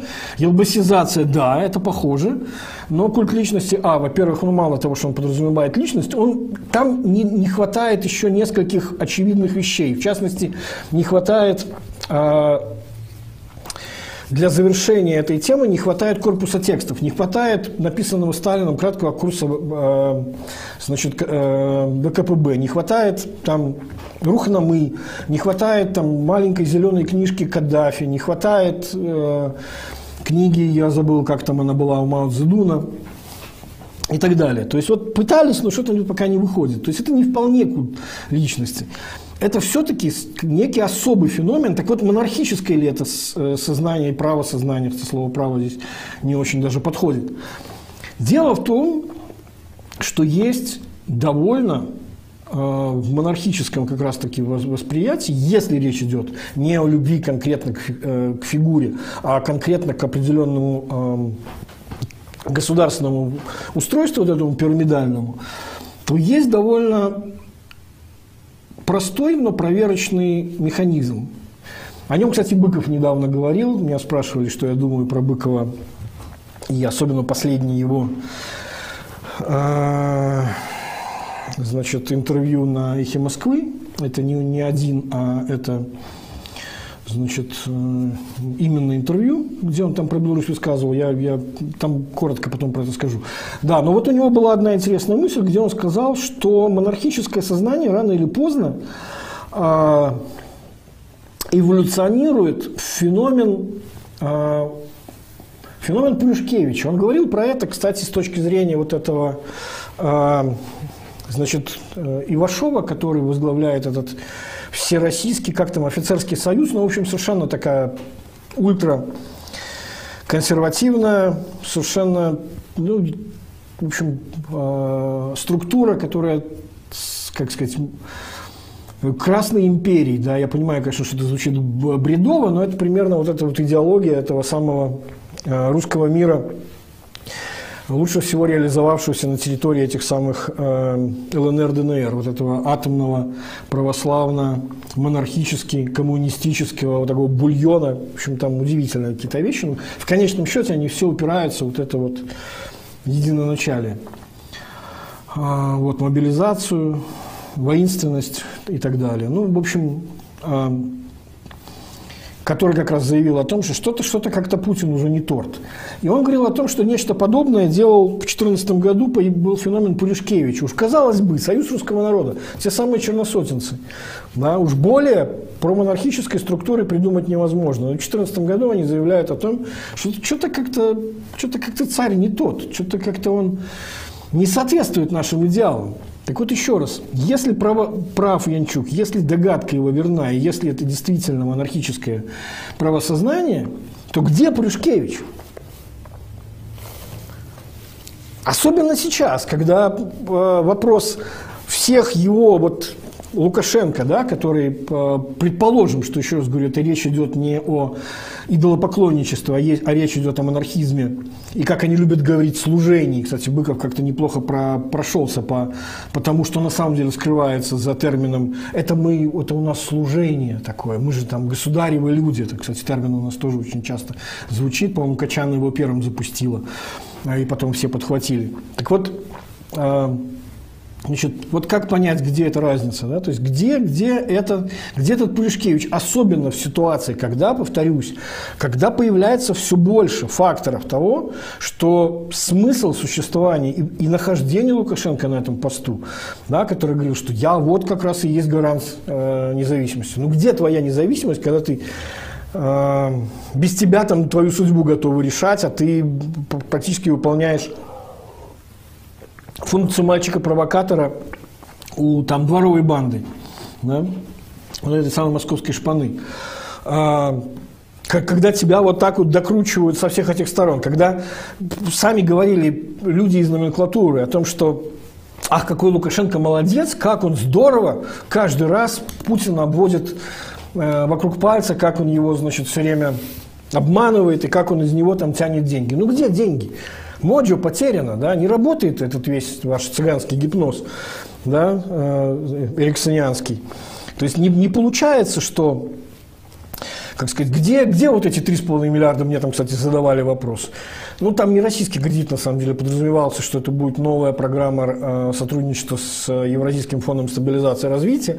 Там как бы матрицу мер прописали, но матрица мер там такая, что, честно говоря, судя по тому, в каком направлении идет развитие экономики и управление ее вот этой агроэкоэлитой, которая сейчас у власти, вот этих силовиков через Е, э, да, ведущие к полным разрушениям рынков, конечно, там полностью противоречит тому, что прописано в этой самой программе, поэтому я как-то не очень верю в то, что она имеет какие-либо шансы на э, не то что реализацию, подписание даже. Вот. То бишь, ну вот где, в чем? Что-то как-то у атамана золотого запаса нема, и там, и знамения же творятся, и мор, и как это, отравленная вода, что там еще, и падающие птицы у, на ступеньке Дома правительства около ЦИКа и рушащиеся мосты. Ну и, в общем, все-все-все вот это вот в духе погоны наказала диктатора, как шутил когда-то Арсенов, э, пародируя стиль э, заголовков э, Харти 97. Вот. Нет таких фигур. То есть это не монархическое правосознание, это конкретно идолопоклонничество. И это несколько другой феномен. Это, еще раз говорю, это, не, э, это даже не культ личности, несмотря на то, что они пытаются его лепить под это. Елбасизация, вот с этим я, пожалуй, бы согласился, потому что если вы помните, что я говорил про эту самую елбасизацию и деелбасизацию, елбасизация в Казахстане случилась, то есть вот это вот неудержимый раш э, – вот этого, а давайте там статуи золотые, там переименовывать, там портреты, столица, там все что угодно, да. Я уехал, я уехал в Астану, приехал, приехал в Нур-Султан. Вот. Оно все появилось как раз-таки, как ни странно, с момента, когда влияние Назарбаева начало идти на спад. Ну, в данном случае в Казахстане он сам э, дал этому начало. Там был такой очень у него длинный противоракетный зигзаг, такой обходной путь ухода вот из, э, значит, э, ухода из э, своей, как сказать, своих руководящих постов и постепенного там, я как бы ухожу там, вглубь сцены, там, из, от, по света софитов и ставлю там, своего ставленника из более бедного клана и так далее. То есть это был длительный такой процесс, долгое время его ставили всем пример, потом стало понятно, что никакой транзит не происходит. Кстати, о том, что никакой транзит невозможен, я говорил об этом с самого начала, я говорил о том, что всегда будет э, любой авторитарный режим заканчивается значит, э, ревизионизмом, и Лукашенко как раз это очень четко чувствовал сам его выступление 1 и 9 мая при там, своих этих там линиях Сталина и и что там еще Брестская крепость, да, и так далее. Он все это прекрасно понимает, он понимает, что все его эти его искусственные там, дни народного единства и прочее, все, это, все эти фейки в виде той же самой линии Сталина, которая на как, никаких боевых действий них не велось, да, все это пропадет, как развеется моментально совершенно. Вот. То есть, ну, тогда это говорилось о де вот этой самой, как сталинизации, деалбасизации. Так вот еще раз, появление вот этой самой елбасизации – это признак, на самом деле, заката влияния, заката власти. С этим я готов согласиться, это на самом деле Сейчас об этом речь идет. А была еще попытка, тоже я заметил, кстати, вот из серии, да, как это, никогда такого не было, и вот опять.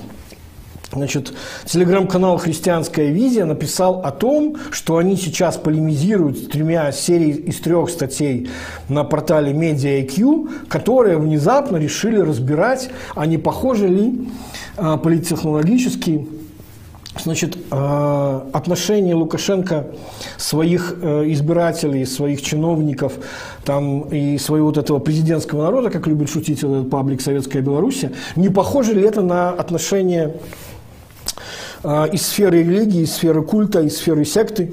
Ну, действительно, не похожи ли? Я столько времени про это рассказывал с точки этой зрения, разбирая, и вот, наконец, медиа IQ это пришло в голову. Отлично. Я понимаю, конечно, что это все произошло совершенно независимо, они сами все придумали так, как это все и бывает. И теперь вот у них появилась тема, теперь они ее оседлают, теперь они ее будут разрабатывать. Отлично. Там, кстати, христианское видео немножко полемизирует с этим, говорит, нет, ну еще до конца так не работает, еще не все, я тоже там сам об этом говорил, не хватает там многих важных элементов для того, чтобы можно было рассматривать это как устоявшийся культ, потому что предания есть, писания нет.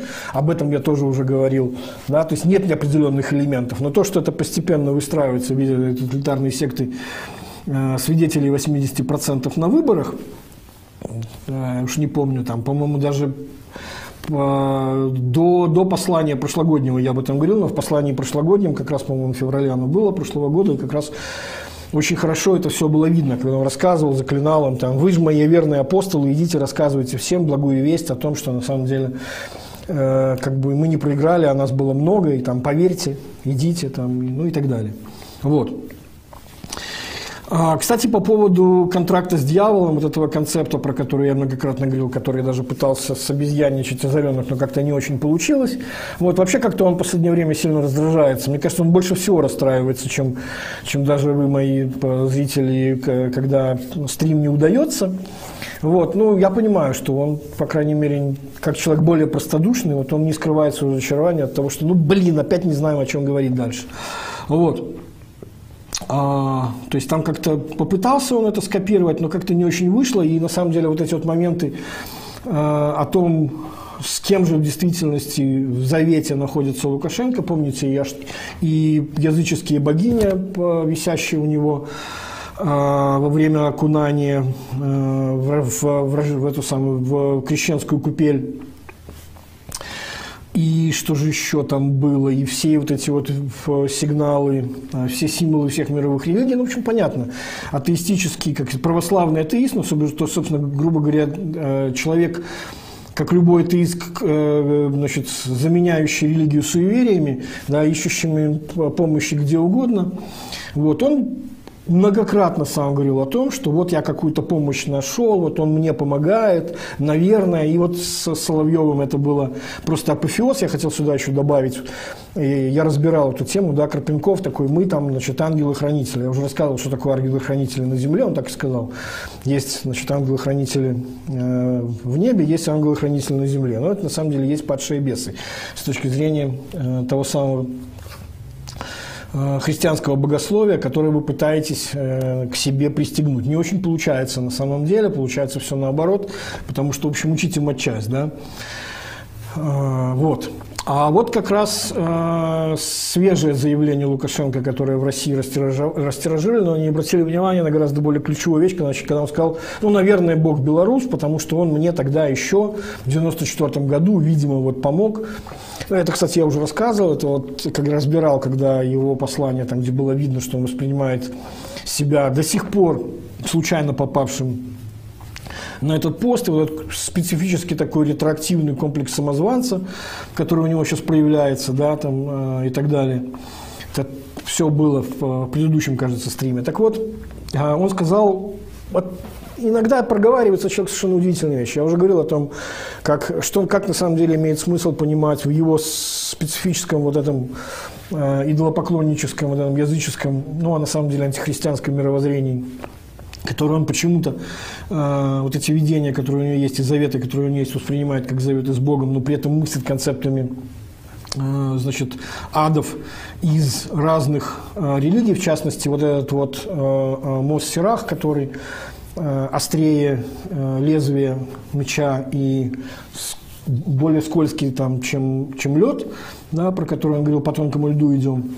Так вот, недавно он сказал, что значит, примером помощи было от Бога, это то, что Бог этот самый нас бросил, меня бросил на эту раскаленную сковородку. Ну, слушайте, ну тут уже, по-моему, все открытым текстом понятно и видно.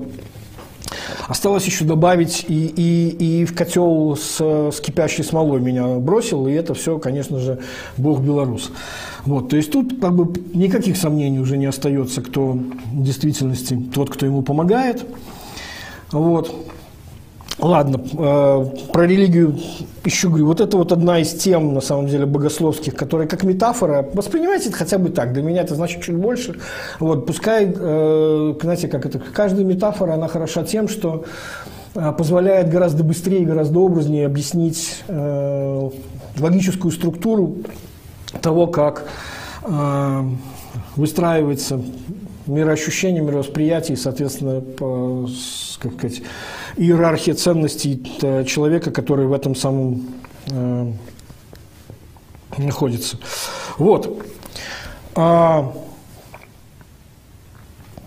так вот, по поводу теперь вот этого самого мировоззрения. А, и вот это очень интересный феномен. Вот я несколько дней ходил, а, пытаясь в своей голове вот как-то сложить на самом деле версию, что же в действительности означает вот это вот а, мы недостойны величия нашего фараона, значит, Сравнение его там, кстати, было с Моисеем, который там нам сейчас Конституцию даст, хотя на самом деле там сравнение совершенно другое, как раз с тем самым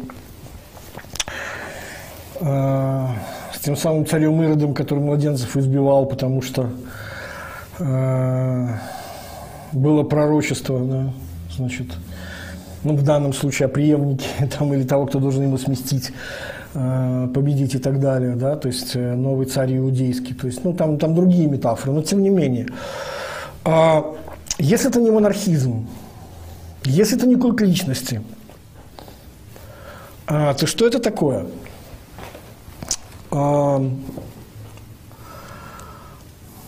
Давайте зайду немножко со стороны. Значит, смотрите, во-первых, тоже об этом уже многие написали, я не буду в это далеко вдаваться. Э, вещь, про которую я говорил, очень... Вот до сих пор, как ни странно, до сих пор видно, что сколько бы Лукашенко не рассказывал о том, как как он победил, как он всесилен, как он этой вот своей а, бравадой, что сейчас ко мне там приползут, а мы там будем решать, кого пускать, кого отсидеть, кому штраф, кому там еще что-то, и там что там только они не придумали в своих в этих влажных мечтах о том, как все зачем-то куда-то поползут к ним. Вот. А, вот за этой бравадой на самом деле э, скрывается тревога за будущее. И вот это вот ощущение тревоги за будущее, я пока не готов говорить о том, что это страх, хотя э, другие э, испыт, используют этот термин. Наверное, можно было бы, это чуть более сильное утверждение, но то, что на самом деле тревога относительно будущего, не очень понятно, какое оно. Где выход? То есть вот я все, как бы как только увяз, все птички пропасть. Да, во всех направлениях, внутриполитической, внешнеполитической, э, значит, внутриэкономически, внешнеэкономически, это, блин, со всех сторон, да, со всех сторон жопа, да, и дальше будет хуже. Ну и, конечно же, можно сидеть и рассказывать о том, как мы там что-то будем, значит, развивать там и так далее, и так далее. Конечно, у всех их не очень приятное ощущение, и самое главное, что не очень понятно, как, как разговаривать там, где остановиться. Остановиться это невозможно. А, вот был вопрос, как интерпретировать его, э, точнее не его, это швец озвучил э, идею, а давайте мы придумаем так, чтобы вместе с судьями авторитетные люди оценивали значит, справедливость вынесения там, приговоров. Вот это, кстати, очень интересно построенная формулировка. Это вот как раз э, он вышел после совещания Лукашенко о совершенствовании юридической системы. А, то есть это не э, присяжные заседатели. Это не народные заседатели Советского Союза. Те, которые участвуют в, еще на период, в момент там, совещательной или комнаты, либо там как-то предполагалось, что в советские времена там они совещались с судьей и так далее. Нет. Они оценивают это постфактум. Вот что это означает? Это на самом деле известно его уже модус операнди. Смотрите, что он делает. А, у него постоянно присутствует это желание а давайте как-нибудь придумать какой-то институциональный механизм, задачей которого было бы создать видимость народного одобрения всей той черни, которую он творит. Давайте мы наделим Конституционный суд э, правом принимать решения о законности проведенных выборов. Давайте мы придумаем какое-то непонятное, совершенно удивительное образование, которое мы сами же отберем там тщательно и построим это Всебелорусское народное собрание, которое будет решать вопрос который выдаст бумажку, окончательную, фактическую бумажку, броню просто, о том, что вот он теперь легитимный. Ну, опять же, тут с, как, с концептом понимания легитимности, она до сих пор у него такая вот э, легистская. Вот если вот издать указ, я легитимен, все, как бы равно как инаугурация, все, заиграно, все, я президент, все, я, я легитимен. Хотя на самом деле так никогда ничего не работает. То же самое было, с, еще раз говорю, вот с этим самым ВНС, то же самое была идея с коллективным Лукашенко, то же самое и здесь. Вот вся та чернь, которая творится с приговорами, и благодаря э, киберсливам мы же знаем, какая чернь там творится. Вот эти прекрасные значит, прослушки на тему того, что давайте как-то мы надаем на суды, а то что они какие-то смешные штрафы выписывают и сутки не дают. И там же отъявлено, иди им расскажи и объясни, поработай и так далее. То есть вот это вот, конечно, очень интересно. Да. Так вот, у него есть постоянная вот эта идея, не, ребята, как бы понимаете, то есть, а давайте сделаем так, что вы мне скажете, что на самом деле, вот еще раз говорю, все, вся эта чернь есть неплохо. И причем сделаем вид, что вот это будет какой-то такой вот паллиатив, какой-то такой придуманный инструмент, про который мы скажем, что это всенародное вече. Как я уже говорил, это княжеская вечевая система устройства, еще более средневековая, чем его представление о суверенитете или об экономике. Вообще вот эта архаизация, она очень хорошо заметна. Отсюда и вся эта кадеризация, отсюда и все эти э, извинения. Это на самом деле не чеченизация, это не кадеризация. Это обыкновенная архаизация. То есть неизбежным образом архаика проявляется именно вот так. А если что, мы тебе голову отрежем. Да? А теперь извинись. Да, вот там с меня сняли штаны, я все понял, там, значит, и вообще я по жизни гей. Это все, это все архаика. Вот. Опять же, еще раз говорю, откуда она берется? Из тревоги за э, будущее. Вот. И все никак не получается, да, вот это вот придумать. То есть вот это вот, ну, ребята, он обращается к своим, давайте, давайте мы как-нибудь сделаем так, что вы будете тем самым президентским народом, который скажет мне, что, ну, как бы, вы же, мы, же, мы же все как бы за это. А что делает на самом деле президентский народ? А президентский народ не дурак.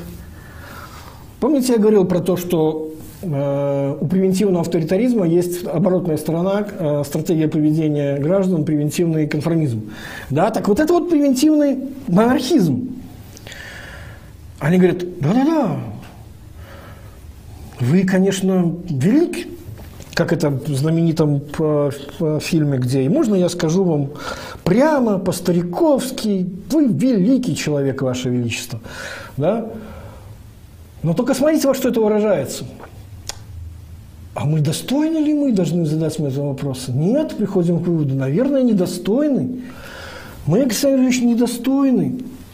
Мы же как? Мы же только вот, ну, как это, голову поднять не можем, чтобы ваше сияние не ослепило наши глаза. Мы же вот можем только со стороны понаблюдать. Какая классная позиция, да? Мы вот, вот на статую посмотрим – на памятник. Кто же его посадит? Он же памятник. А чтобы, со, со, со, как это, по, соучаствовать? Не-не-не, не, ну мы же пока недостойны. Не-не-не. Не-не-не, нас под это не подписывайте. Мы вот, мы вот умеем вот выстроиться и изобразить, что мы вот эти два с половиной часа, там, два сорок вас слушаем. Какие вопросы? Нет, никаких вопросов, мы потом это все обсудим между собой. Да? То есть это тоже ведь позиция страха. Что делают вот эти все товарищи, которые понимают, что пойдут по, по статье такой же, как и радио «Сотни холмов», да? То есть кто-то изображает, активно симулирует сумасшествие, может, кому-то даже это удастся, там есть два таких товарища. А кто-то вот говорит о том, что нет, ну вы же понимаете, для, на, для них культ личности нужен для того, чтобы потом в час Ч или там день Д, там люди X или что там происходит, они потом скажут, так это же все он. А мы же только вот внимали. И получается, что, как это, мы можем э, быть в секте вашей, сказать, подобострастии застыть, но действовать во имя ваше не можем, недостойны. И вот это на самом деле очень интересно. Мне кажется, это новое, э, новое качество – Э, вот этого самого президентского люда и президентской власти, э, когда вот такой вот удивительный симбиоз страха, тревоги с двух сторон, вот он выражается вот таким вот образом. Да? Как там в этом же самом, по-моему, фильме, когда остается один царь последний, он говорит, мне страшно, туалетный работник. С ним остался только туалетный работник. Вот. Они говорят, да, да, да, да, да. Мы, мы по-стариковски вам скажу, вы великий человек, Ваше Величество. Но тоже это все делается для того, чтобы потом минимизировать ответственность за то, что происходит. Это удивительный на самом деле феномен. Еще раз говорю, мне кажется, что это новое качество. Мне кажется, что это рабочий концепт, с помощью которого, во-первых, а, можно объяснить многое э, то, что принимается за культ личности, за там, монархическое правосознание, за особое понимание суверенитета и так далее. Нет, это на самом деле вот такое вот братство э, испуганных людей. Вот. А,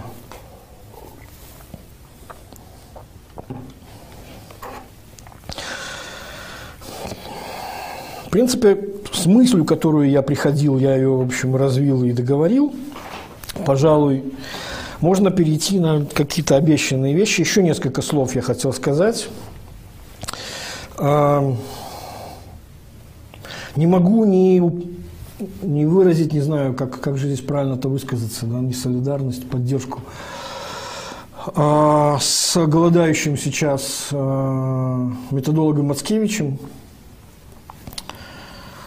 А, можно очень по-разному относиться к его точке зрения – но то, что не, как бы очевидно совершенно, что человек сидит исключительно за свои убеждения, за свои взгляды, за свои слова, за свои мысли, даже за мысли скорее, чем слова, а, это совершенно очевидно. А, режим искал себе много раз, искал, пытался найти каких-то идеологов, там и Костюгова в заключении, и еще несколько человек из синктенков. Но вот с Маскевичем, конечно, совершенно удивительная ситуация. А, голодовка, которую он объявил, мы знаем, что это не первая его, на самом деле, голодовка. Да? И делал он это, второй раз он это делает, я так понимаю, мотивация по религиозному убеждению, он протестант. А, в общем, честно говоря, я, я не знаю, как относиться к голодовкам, это, конечно, штука такая, которая в последнее время сильно девальвировалась. Но в любом случае это поступок, конечно, человека отчаянного. Вот. Это вызывает уважение. Очень не хотелось бы, на самом деле, поскольку речь идет о том, что как там он говорит о том, что с голодовка в течение буквально нескольких дней, там, если не, не удовлетворятся его требования, может стать голодовкой сухой, а это фактически речь идет о объявленном самоубийстве. В общем, как сказать, мне кажется, что, что вот именно в таких случаях, вот есть, э, раньше мы считали, что героями могут быть только там, я не знаю, э, какие-то пламенные революционеры, либо люди вроде там, Степана Латыпова и так далее, да, то есть люди, которые своими делами, поступками доказали э, то, что сломить их нельзя, и воля их сильна. И поэтому они представляют собой максимальную угрозу для режима. Но вот это, конечно, другой совершенно новый феномен – да, когда действительно человек мысли, человек слова оказывается э, опасен.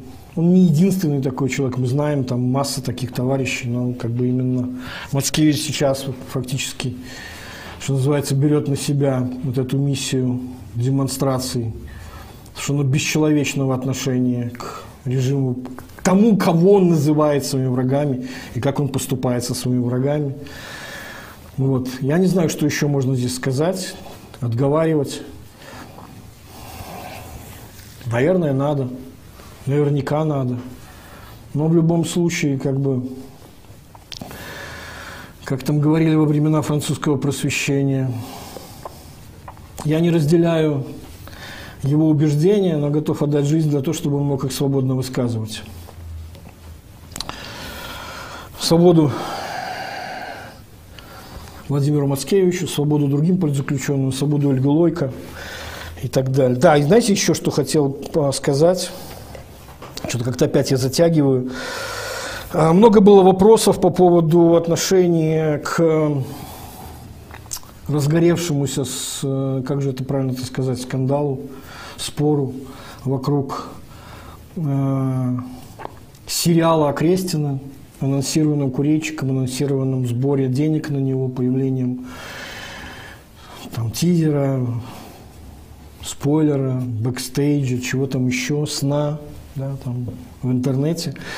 Я на самом деле как бы не очень хочу лезть в эти детали относительно того, кто там прав, кто виноват. Там есть несколько интересных э, вещей, которые можно сделать без того, чтобы разбирать, что там снято, хорошо ли снято или так далее, или, или и что это было, да, и кто там на самом деле дурак, а кто дура. Вот. Здесь важно вот что. А, конечно же, курильщик имеет полное право снимать все, что он хочет, на любую тему, какую он хочет. Равно как же мы имеем полное право иметь собственное мнение относительно того, что сделает или делает курильщик.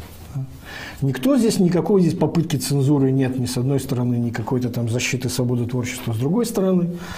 Вот. Главное, почему вот неожиданно оказался этот, э, этот ролик оказался вот таким вот взрывоопасным. Мне кажется, что это повторение казуса, э, казуса падшего бизнес-ангела, который заявил о том, что а вот я считаю, что там еще 50 лет – ничего не изменится. И, в общем, как бы внезапно выяснилось, что это вызвало огромное количество возмущений у людей. В том плане, что, конечно, ты имеешь полное право так высказываться. Но, как сказать, надо же некое чувство такта. В ситуации, когда ты имеешь дело с еще с открытой раной. Я про это уже рассказывал. И ведь я уже говорил, на самом деле, что он не сделал ничего нового по сравнению с тем, что он делал раньше. Так же ведь и Курильчик, в общем-то, как, ну, делает то же, что и делал раньше. Он снимает свои фильмы, не знаю, сериалы, там, би-муви, про которые он, конечно же, рассказывает о том, какие они гениальные, там, претендуют на мировой уровень и так далее. Ну что, первый раз это происходит? Нет, мы это видели и раньше. Да? То есть, ну, ну снимет он очередную там «Любовь, морковь» на Окрестина или там, или «Гараж» судя по количеству людей, которые... Это же его верный прием превращать эти фильмы или там сериалы в капустник, собрав туда своих друзей, знакомых и так далее. Ну, такой вот специфический маркетинг, чтобы потом эти самые же люди еще и рассказывали, как, как, э, как классно было это все и как это хорошо получилось, хотя на самом деле получилось не очень хорошо, все мы это знаем. И как раз-таки вот феномен того, что удивительным образом оказывается, что, как нам говорили, э, институт репутации не работает. Да работает он прекрасно. Внезапно все вспомнили.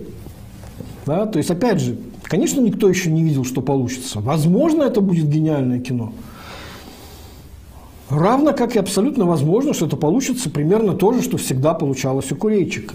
Еще раз говорю, вот эти самые би-муви, про которые он будет рассказывать, что это на самом деле великое кино. То есть это сходило с рук. Но вот здесь оказалось, это снова высказывание попало на эту самую открытую рану, на, так сказать, все еще не перевернутую страницу. Вот это вот главный вывод. Да? Можно сколько угодно, как Быков рассказывать. А, нет, там уже все успокоилось. А почему вы решили, что успокоилось? Ну, потому что никого нет на улицах. Так никого нет на улицах, потому что их душат. Не, ну такая, их же там, как бы, они же сами, видимо, этого хотят. Потому что если бы не хотели, то не душили бы. И вообще, видимо, там недостаточное количество людей протестовало, потому что если бы достаточное количество людей протестовало, то тогда бы Лукашенко бы, наверное, уже бы не был. То есть великолепное такое рассуждение в духе циркулярного аргумента, что людей были, люди были недостаточно решительны, их было мало, потому что если бы их было много, то тогда все было бы по-другому. То есть, э, как это, постфактум все умны. Сейчас большое количество появилось людей, которые постфактум к нам рассуждают, что вот почему там революция проиграла, потому что, потому что. Сейчас это целая отдельная тема. Там всех этих э, проигравших, у, у всех свое собственное там видение, да, у выходцев из чиновников на тему того, что, значит, там не было э, не было фигуры в виде там, лидера там, соразмерного Лукашенко, у других там, значит, потому что не обратились к опыту э, старой оппозиции, ну, не очень понятно, какому опыту, вот этому опыту постоянного проигрывания. Ну, в общем, как бы тут у всех разные точки зрения, но в любом случае такой умный, как моя жена потом. А в любом случае, еще раз говорю, и кстати, и кстати, Быков вынужден был в следующей же передаче один извиняться за то, что, ну, и судя по всему, ему там нормально насовали это, за это высказывание, что, ай да, они же сами там, наверное, себя нормально чувствуют. Я понимаю, что как бы человек вернулся в Россию, и дальше у него снова вернулось вот это вот, я видел его из России уезжавшим в Одессу, да, как он еще находился в этой самой своем психологическом состоянии, как он от него отходил, сейчас он в него вернулся, и там снова народ плохой. Да, народ себя чувствует комфортно, меньшинство нуждается в свободе. Ну вот удивительным образом, да, вот так вот какое-то вот либеральное мышление, оно так устроено, что всегда, значит, как бы Народ оказывается недостоин их великих идей, свободы не хочет. А почему не хочет? Почему мы такой вывод сделаем? Ну, потому что вот как бы, значит, до сих пор Путин сидит. Значит, всем это устраивает. Еще раз говорю, циркулярная аргументация, очень герметичная, пробить это невозможно, пускай он так хочет, как хочет, так и думает. Вот. Хотя на самом деле э, как бы раз А, то Б, а раз Б, то А, на самом деле являются не причинно-следственными связями одного и другого, а являются следствиями э, одной причины э, номер С. Но это уже, как бы, по-моему, это достаточно очевидно, но это другие вещи. Так вот, еще раз говорю, первое, а, это свидетельство того, что это все еще не заживающая рана. И вопрос как бы такта, вопрос интонации, с которым это все делается, а не вот этот вот залихватский такой рассказ о том, как ему там сейчас весело снимем фильм там, с помощью всех наших там всей нашей диаспоры там в Вильнюсе оказавшейся, ну как-то немножко резанул людей, да. Мне кажется, лучше всего на эту тему Лучше всего на эту тему я вот смотрел Николая Халезина на Еврорадио, по-моему, он про это высказался. Он говорит, что ну вот действительно здесь очень важен тон, здесь очень важна интонация. Да, никто не отнимает права судить, никто не отнимает права снимать. Но делать это надо, ну, блин, вот так же, как с этим падшим бизнес-ангелом. Ну, надо это делать аккуратно. Надо это делать чистыми руками, да, с, с, к той самой ране прикасаться. Да. и думать на самом деле о чувствах других людей, а не просто пытаться значит, устраивать этот виральный маркетинг из серии «А наброшу-ка я на вентилятор, там, и как бы все, все будет классно». То есть в этом смысле как бы маркетинг получился скорее неудачен. И второе, как я уже говорил про институт репутации. То есть как сработала репутация Курейчика? Да, еще раз говорю, вполне возможно, что у него получится гениальный фильм. Также сработала и репутация, на самом деле, и Ганны Северинец. Так что это был, на самом деле, довольно интересный опыт. Да, вот поведение привычное такое, да, там она дура, она там что-то не понимает. Да и вообще с кем, с кем мы разговариваем, а, и человек не может отличить тизер от бэкстейджа, да, там и так далее. Ну, в общем, как-то не очень получилось, да, тут с, с этой самой, с, с этим чувством меры. И вот как раз, по-моему, Халезин про это очень хорошо сказал, что здесь вот, вот это чувство меры очень важно. Второе, здесь даже вопрос не только в чувстве меры, сколько мне понравилась его эта мысль о том, что когда берешься за такие вещи, э, вот нужно очень четко задавать себе вопрос, как бы потянешь ли. Да? Потому что если получится плохо, если получится гараж и любовь-морковь, то, конечно, это будет ну, таким провалом, который, в общем, не простят. Ну и напротив, если получится, то как бы можно быть э, властителем дум, почивать на лаврах для довольно длительное время. То есть это игра с большими ставками, я думаю, Куричка это прекрасно понимает. Вряд ли он рассчитывал на то, что все пройдет именно так же, как и раньше. Ну, что их, типа, реакцию, ну, что, что можно взять от Куречика? Мы, все знаем, что от него можно э, ждать. Нет, я думаю, что это сознательная была попытка вызвать скандал. Скандал получился. Результат его получился немножко не таким, как он ожидал. Но в любом случае это свидетельство того, что это свидетельство не болезни, на самом деле, общества, которое столкнулось с этим феноменом. Это, на самом деле, свидетельство, как я уже сказал, двух вещей. Это вполне нормальная реакция на боль, на незажившую рану еще. И еще раз говорю, это феномен того, что все-таки институт репутации работает и работает удивительным образом. А, что бы еще такое? Да, остался у меня, конечно же, про это я сказал, про это я сказал.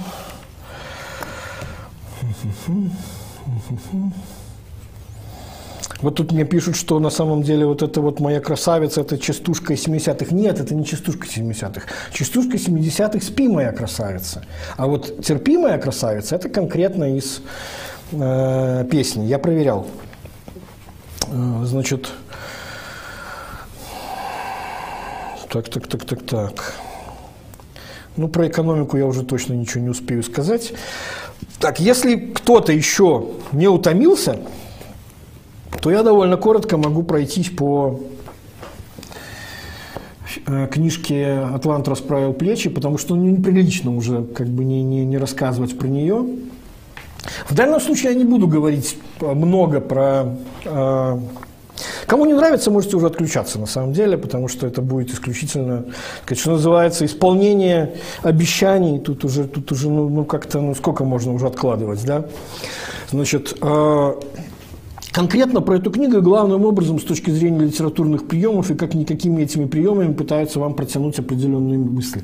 Значит, ну, во-первых, э, значит, как бы сюжет вот этой вот «Атлант пожал плечами», да, там все практически помнят. То есть там есть два главных действующих лица, такая молодая красавица Дагни Таггарт, она наследница железнодорожной империи. Значит, там ее э, значит, отец э, Натаниэль Таггарт, который все вот эту вот как бы империю построил сам с нуля своими собственными руками. Это вот важная тема.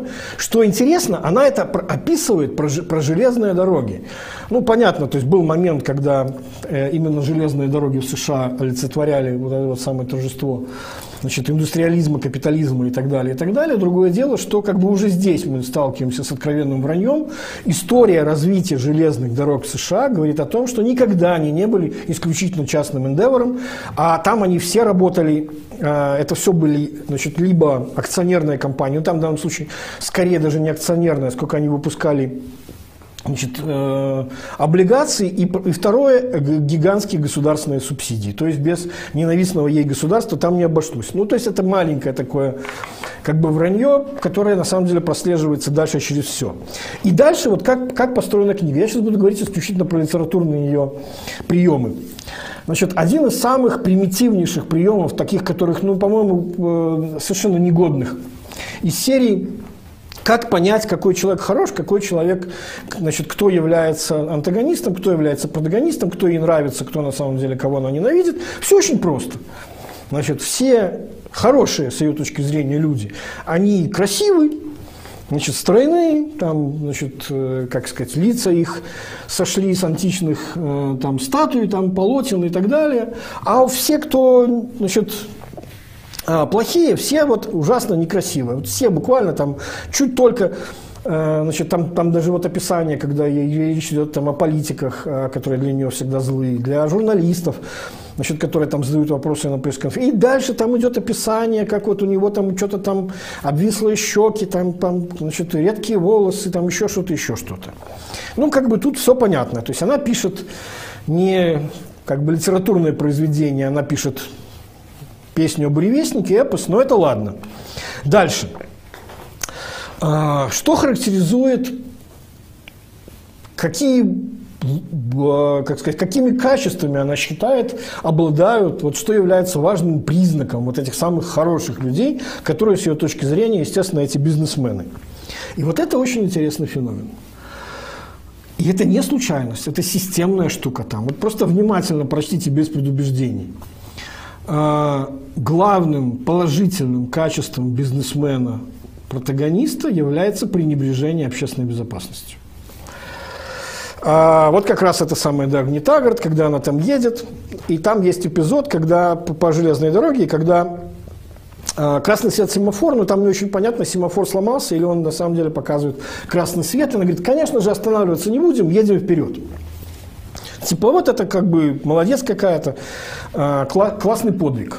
Значит, а вот этот вот Хэнк Риорден, который изобрел, естественно, там новый э, сплав металла, который он назвал очень скромно Риорден Метал, Значит, и вот она из этого металла готова строить железные дороги там, на сотни миль, естественно, без каких-либо там, тестов, без каких-либо испытаний, там, безопасности и так далее, и так далее.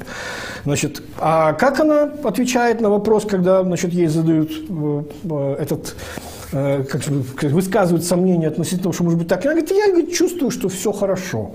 Вот дословно это так вот звучит. Я внутром чувствую, что все будет хорошо. Дальше. Потом идет момент, когда, значит, э, Значит, она со скоростью там, 100 миль в час э, пролетает и говорит, там это типа все здорово, там, где существует ограничение этой самой скорости. А, ну и как бы пофигу, что, значит, каким последствиям это может привести. И это, кстати, очень интересный нюанс. А, почему э, это работает у, в, в мире Айн Рэнд? Потому что никогда в действиях абсолютно, там, не знаю, беспечных минимум, а максимум преступных вот этих самых ее главных героев, которые пренебрегают опасностью других людей. Ну, действительно, зачем думать об этих людишках? Мы же э, такие великие, кого это не интересует. Да? В ее мире никогда этих негативных последствий не случается. Ну, потому что они же чувствуют, что все будет хорошо, ну вот поэтому все будет хорошо. Мир, на самом деле, мы знаем, устроен совершенно по-другому. И действительно, такие э, вещи аварии такого рода случаются очень часто. Э, вплоть до того, что есть знаменитая, по-моему, крупнейшая авария э, в городе Лакмигантик в Канаде, когда, э, значит, сошедший с тормозов состав там разогнался и там, значит, не смог вписаться в, в поворот железной дороги, сошел с рельсов, он был наполнен там цистернами с топливом, в общем, там десятки домов были уничтожены попросту, там, короче, по-моему, самая крупнейшая катастрофа. Вот она абсолютно, вот она абсолютно айнрендовская такая вот, атлантовская, э, значит, железнодорожная катастрофа. Ну, еще раз говорю, у нее такой ми- мир, когда этого ничего не происходит. А, больше того, значит, нормальным является не только плевать на эту общественную безопасность, но еще и подкупать э, регуляторов, которые этим занимаются, мэром городов, для того, чтобы получить разрешение на постройку этих самых. Это не преступление этой железной дороги. Это все нормально, так должно быть. Да? И когда, наконец, ей спрашивают о том, типа, значит, ну, а у нас, если есть э, сомнения у самих, ладно, у вас их нет, у нас, у нас есть сомнения, что, значит, э, э, значит, это все безопасно, говорит, ну, мне нравится, не едьте на, на этой железной дороге. Еще раз говорю, к сожалению, так не работает. Не работает по принципу вот этих самых негативных экстерналей. Аварии такие случаются, если пренебрегать, пренебрегать этой самой безопасностью. И это не только бравада, что типа мне плевать. Кстати, вот эта вот логика социал-дарвинизма из серии, там, значит, я такой смелый, я масок не ношу. Пытаются людям объяснить, что нет, маски ты носишь не для себя, нам плевать на тебя, раз тебе плевать на себя. Да, есть негативные экстерналии твоих повед... э, последствий. Ну, как бы вот этих негативных экстерналий для них нет никогда. Даже позже я скажу, что в действительности для них негативные экстерналии чаще всего и есть, и есть хорошо. Значит, это то, как поступают хорошие парни. То есть вот они действуют вот таким вот, значит, э, удивительным образом. Модус операнди. Все плохие, некрасивые политики, там, журналисты и так далее, значит, каким образом они достигают своих целей? Демократическим образом. Они принимают законы. Они голосуют. Как, например, было с э, вот этим самым э, законом, принятым в большинстве конгрессов в ее книжке, который называется э, Equalization and Opportunity Act. Это э, ну, некий аналог э, Смит-Хаули акт, который был э, антитрестовым, с помощью которого там стандарт Oil делили, потом AT&T делили. Значит, ну, то есть антимонопольный закон. Вот. А как решают задачи хорошие люди? Они решают насилием.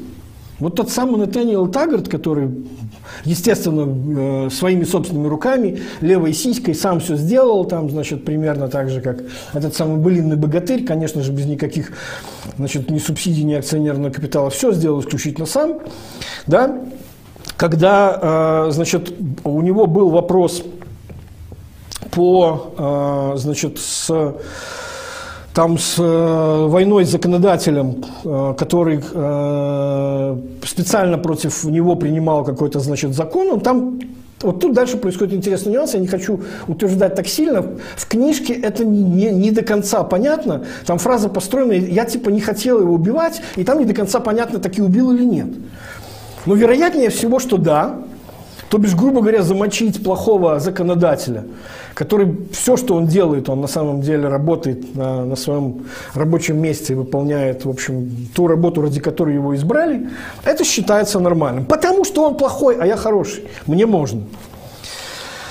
Вот. Равно так же, как там есть еще один, еще более красивый момент, когда там есть э, персонаж нефтяной барон, э, значит, Элис Уайт, который, протестуя против значит, нового законодательства, которое опять же мешает, там всегда мешает законодательство, значит, устраивает, по сути дела, теракт, взрывая свои собственные э, значит, нефтяные э, вышки и поля. Ну, то есть фактически поступает, как Саддам Хусейн э, в 91 году. И это нормально, это воспевается, это классно. В Кувейте, я имею в виду, когда уходил. Значит, ну, естественно, как, там, как я уже говорил, все, дальше все понятно. Хорошие люди – это бизнес, все хорошее идет от бизнеса. А правительства ничего хорошего нет, там, значит, ни, никогда, значит, то есть они только мешают. Хотя, опять же, ровно как же, как я рассказывал про железные дороги, она выбрала очень неудачный пример, там как раз, еще раз говорю, без государственных субсидий, без участия государства там не обошлось. Но ровно так же, как практически все, чему мы обязаны Э, значит, многим нашим современным технологиям, GPS, интернет, компьютеры, радары, что там еще, господи, космические исследования, да, это все государство, ребятки. То самое, которое желает всем зла. А потом, конечно же, это все становится коммерциализированным, и благодаря этому самому трансферу технологий э, обогащаются эти самые э, атланты, которые потом говорят о том, что, конечно же, мы все это сделали сами, равно так же, как когда-то в абсолютном захоплении от фигуры Илона Маска была одна из сторонниц вот этой самой либертарианской теории э, Юлия Латынина. Но, правда, потом выяснилось, что там как-то у Илона Маска тоже, в общем-то, э, вся эта работа, то есть как-то он не соответствует ему этому, значит, образу Атланта, потому что в действительности он там и на контрактах государства живет, и с трансфером государственных технологий, с государственными э, субсидиями, вот этими самыми зелеными кредитами и так далее, и так далее. В общем, как-то получилось неловко, в общем. Ну, ладно.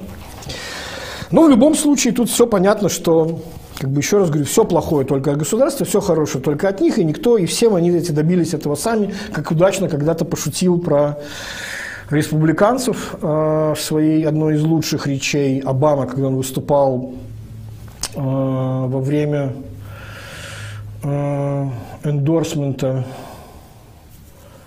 э, на конвенте с э, демократической партией, нет, виноват. Клинтон выступал э, значит, на, на Конгрессе э, Демократической партии, которая формально выдвигала Обаму своим значит, кандидатом. Там были классные шутки из серии того, говорит, я понимаю, как ему тяжело жить с женщиной, которая сильнее и умнее тебя. Я сам, говорит, живу много лет так, таким образом. Вот, кстати, вот это вот э, самоирония, это то, что отличает на самом деле э, западных политиков и то, что, в общем, совершенно отсутствует у политиков наших. Но это тоже, видимо, архаика. Так вот, а, и там он говорил о том, что каждый из республиканцев про себя любит говорить, что он родился и вырос в бревенчатой хижине в лесу, которую он построил собственными руками. Вот мне кажется, что это метафора «я никому не обязан, я сам все сделал сам, и я сам построил эту хижину, в которой я родился». Она, конечно, юмористична, но очень точно это все отражает. А, дальше. Как устроен мир, в котором вот эти вот самые атланты, которым плевать на всех остальных людишек, которые, значит, э, все, всего сами добились, а государство, а государство только вред – Значит, в каком мире это все возможно существовать? Это мир, в котором ресурсы неисчерпаемы. Земли всегда достаточно, деревьев всегда достаточно, ископаемого топлива всегда достаточно. Значит, там прямо так и написано Unlimited Supply of Oil. Вот открыли месторождение, в которое буквально Unlimited Supply of Oil. Значит, но и даже если это вас еще не убедит, там в конце, то есть она понимает, что даже unlimited supply of oil в конечном счете limited, а, значит, она рассказывает, что там в самом конце, в финале, изобретают такое вот атмосферное статическое электричество. Ну, какой-то такой Тесла-аппарат, который вот просто вот... И там снова звучит это слово «limitless energy for free». Вот такое вот обнаруживают. Вот тогда, конечно, вся эта экономика у нее сходится. Еще раз говорю, к сожалению, мир устроен не таким образом. Да, и добыча этих самых ресурсов для этих самых значит, промышленных предприятий, гигантов и так далее сопряжено с истощением природы, с, опять же, с негативными экстерналиями. В общем, грубо говоря, в сферическом мире, в вакууме, который устроен таким образом, где хорошие красивые люди не могут сделать плохо, потому что значит, даже самые опасные их действия не приводят к негативным последствиям, и у которых всегда хватает э, значит, бесконечных сил природы. Так вот, по поводу природы, мало того, что эти негативные экстерналии не рассматриваются, напротив, там четко видно, вот, э, даже в описаниях природы, что природа воспринимается как отвратительная, пока она не застроена заводами, пока она не застроена трубами, которые дымят. То есть она прямо вот в восхищении наблюдает за вот этими вот, э, значит, тем, как это все коптит. Трубы и природа, которая, значит, не загажена рекламными щитами. То есть вот, вот это красиво, с ее точки зрения. Дальше, значит, почему вот эта вот идеология и, и, значит, эгоизма работает в ее книжке? Потому что когда тебе плевать на негативные последствия, потому что когда, значит, ну, то есть идеология человека, который уже добился успеха, который, конечно же, добился успеха благодаря тому, что выстроена была уже инфраструктура, с помощью которой это можно было делать, работает на самом деле те самые защиты прав собственности, которые ему обеспечивает вовсе не какие-то частные, значит, там, э, значит, э, армии там или что-то еще, вот, как это устроено в, ну, я все время говорю, ребята, хотите там своего идеала, езжайте э, в Сомали. Там нет центрального банка, нет его, соответственно, насилия. Свободные деньги, нет никакого центрального правительства, там каждый атлант расправивший плечи там со взводом автоматчиков. Идеальная ситуация. Казалось бы, вот тут-то сами все, вот, без ничего, своими руками. Но что-то как-то не очень работает, да? Вот.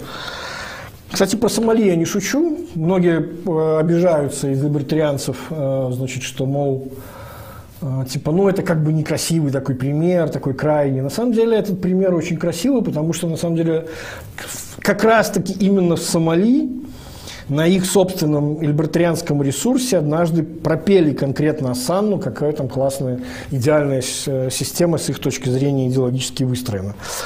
А, так вот, значит, в этом самом мире, в котором вот, как бы эта идеология тех, кто уже добился успеха, но потом, как бы уже я же никому не должен, я сам все. Значит, а о тех людях, которые, может быть, оказались не так успешны, как они, а как мы знаем, э, как работает значит, психологическое механизмы, про это, кстати, написал в своей первой самой книжке «Fooled by Randomness», и затем повторил многократно в последующих книжках Насим Талеб, что очень часто как раз-таки успех, львиную долю в нем играет роль случайность. Ну, не, часто даже не только случайность, но и стартовые условия. Так вот, э, в ситуации, в которой такие существуют бедняки, э,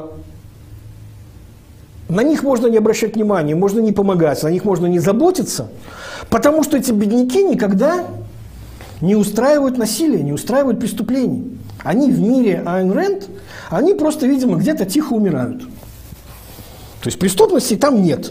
В трущоб, там, значит, в этих трущобах, там их нет. Нищих там нет. Вот. И это хорошо с точки зрения этой самой книжки, что они вот так себя ведут и просто тихо умирают. Вот. Ну и, как я уже сказал, единственным позитивным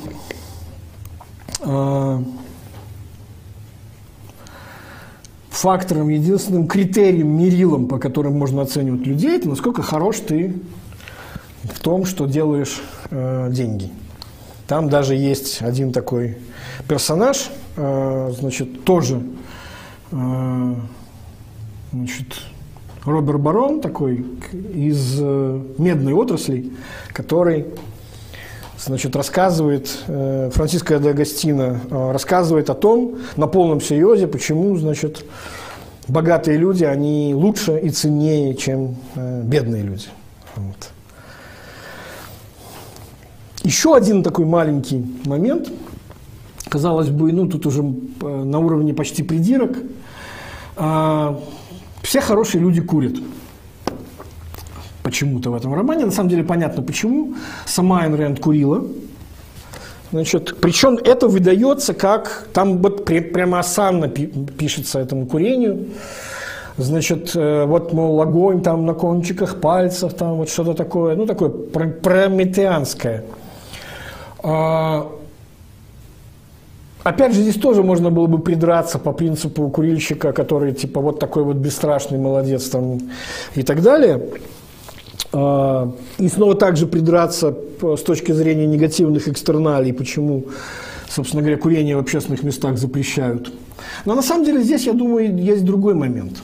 А, он говорит о том, как часто такого рода а, теории выстраиваются как вторичная рационализация своих собственных слабостей. То есть она выстроила целую теорию о том, почему курить нужно правильно, красиво, и в конечном счете убедила себя, что она курит благодаря своим убеждениям, а не потому, что у нее есть зависимость от этого. Ну и в конечном счете у нее был рак легких, одно легкое удалили. Ну вот, иногда вот так бывает. Ну и, наконец, с точки зрения вообще как бы качества этой литературной книги, да, не говоря уже о том, как там описаны э, любовные отношения, там почти всегда как бы вот, э, значит, ревность, э, насилие, подчинение. То есть это вот как это, вот почему-то только так там это все выражается, по-другому не получается. Ну, потому что, как я уже сказал, для сильных людей никаких моральных ограничений не существует. Это все, в общем, логично. Потому что они небожители, а все остальные должны тихо умирать. Ну и, наконец, еще раз говорю, что книга литературно, ну, просто одна из самых слабых, которые только можно придумать. А, возможно, это еще и, и и результат того, что, собственно говоря, собственно, ну, литературные вкусы самой Айн Рэнд были, откровенно говоря, довольно слабыми. Сохранилось э, письмо э, Фланнери О'Коннелл, э, это известная э, значит, американская авторка, которая, кстати, очень любит быков, как, э, как, когда она, ей ее подруга написала о том, что вот она, значит, э, сейчас пытается читать э, «Атлант, расправив плечи», она написала буквально следующее. Я надеюсь, что ты ее подобрала случайно на полу в метро и выбросишь немедленно в урну. Потому что это книга, которая делает Микки Спилейна выглядящими как Достоевский. Ну, кто Достоевский такой, мы все знаем. Кто такой Микки Спилейн? Это, в общем, такой абсолютно трешовый детективный автор вот тех времен, то есть там исключительно секс, насилие и так далее. Я читал этот, как бы, э, это не детективы, хотя это в 90-е издавалось довольно активно. То есть это такое вот, ну, наверное, самое такое низкое бульварное чтиво. Значит, почему? Тут есть маленький нюанс. Почему Фланнери О'Коннор употребила Достоевского, э, назвала Достоевского и, и Микки Спилейна? Дело в том, что сама Айн Рэнд э, описывая свои собственные литературные вкусы, значит, она говорила, что когда я читаю Толстого, мне кажется, что я зашла в какую-то подворотню, там, наполненную нечистотами. Значит, когда я там, значит, читаю Достоевского, мне кажется, что это какой-то там, значит, э, сумасшедший дом, комната ужасов. А когда я читаю Микки Спилейна, мне кажется, я слушаю военный оркестр в парке. Вот. Так что, в общем, со вкусом там было все плохо. И, кстати говоря, еще один малоизвестный факт по поводу Айн Рэнд. А, для любящих, значит, из нее делать идола. Как она стала жертвой своей собственной идеологии, несмотря на то, что рассказывала о том, какой это прекрасный рационализм. Я уже говорил, как про курение это работает. Она не до конца жизни не верила, что а, знаете, как есть люди, которые отрицают полет американцев на Луну, так вот она не верила, что Советский Союз смог запустить спутник. С ее точки зрения, коммунизм, советская система не могла такого сделать, и поэтому, значит, все эти э, вещи являются фейком. В общем, такая вот очень специфическая вещь. Э,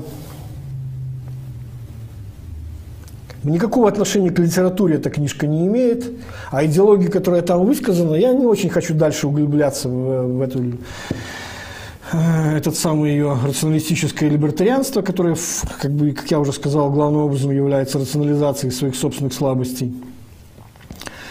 А, ну, в общем, это идеология людей, которые не заботятся о последствиях. Это идеология людей, не заботящихся о последствиях своих действий значит, для других людей, для окружающей среды, для всего. То есть там, где вот, ну, как бы, идеология, которая позволяет мудаку выглядеть героем. Вот если коротко, что такое либертарианство. Ну и, соответственно, книжка, которая это воспевает. А... Висит вопрос, который у меня, значит, тоже был на самом деле в плане.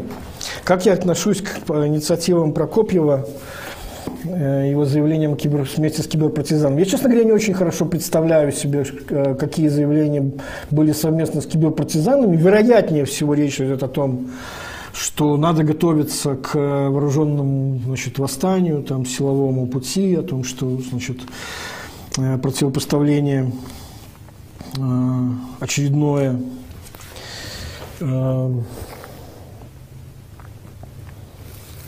сказать, вот этим самым... До сих пор кому-то не дают покоя вот эти самые девушки, вышедшие с цветами. Значит, видимо, уже уж, уж сколько времени прошло, они все кому-то кому мешают. Значит, знаете, я по поводу э, Прокопьева и по поводу вот этого вооруженного сопротивления. Ну, я смотрел его с э, большое интервью Малкозерову.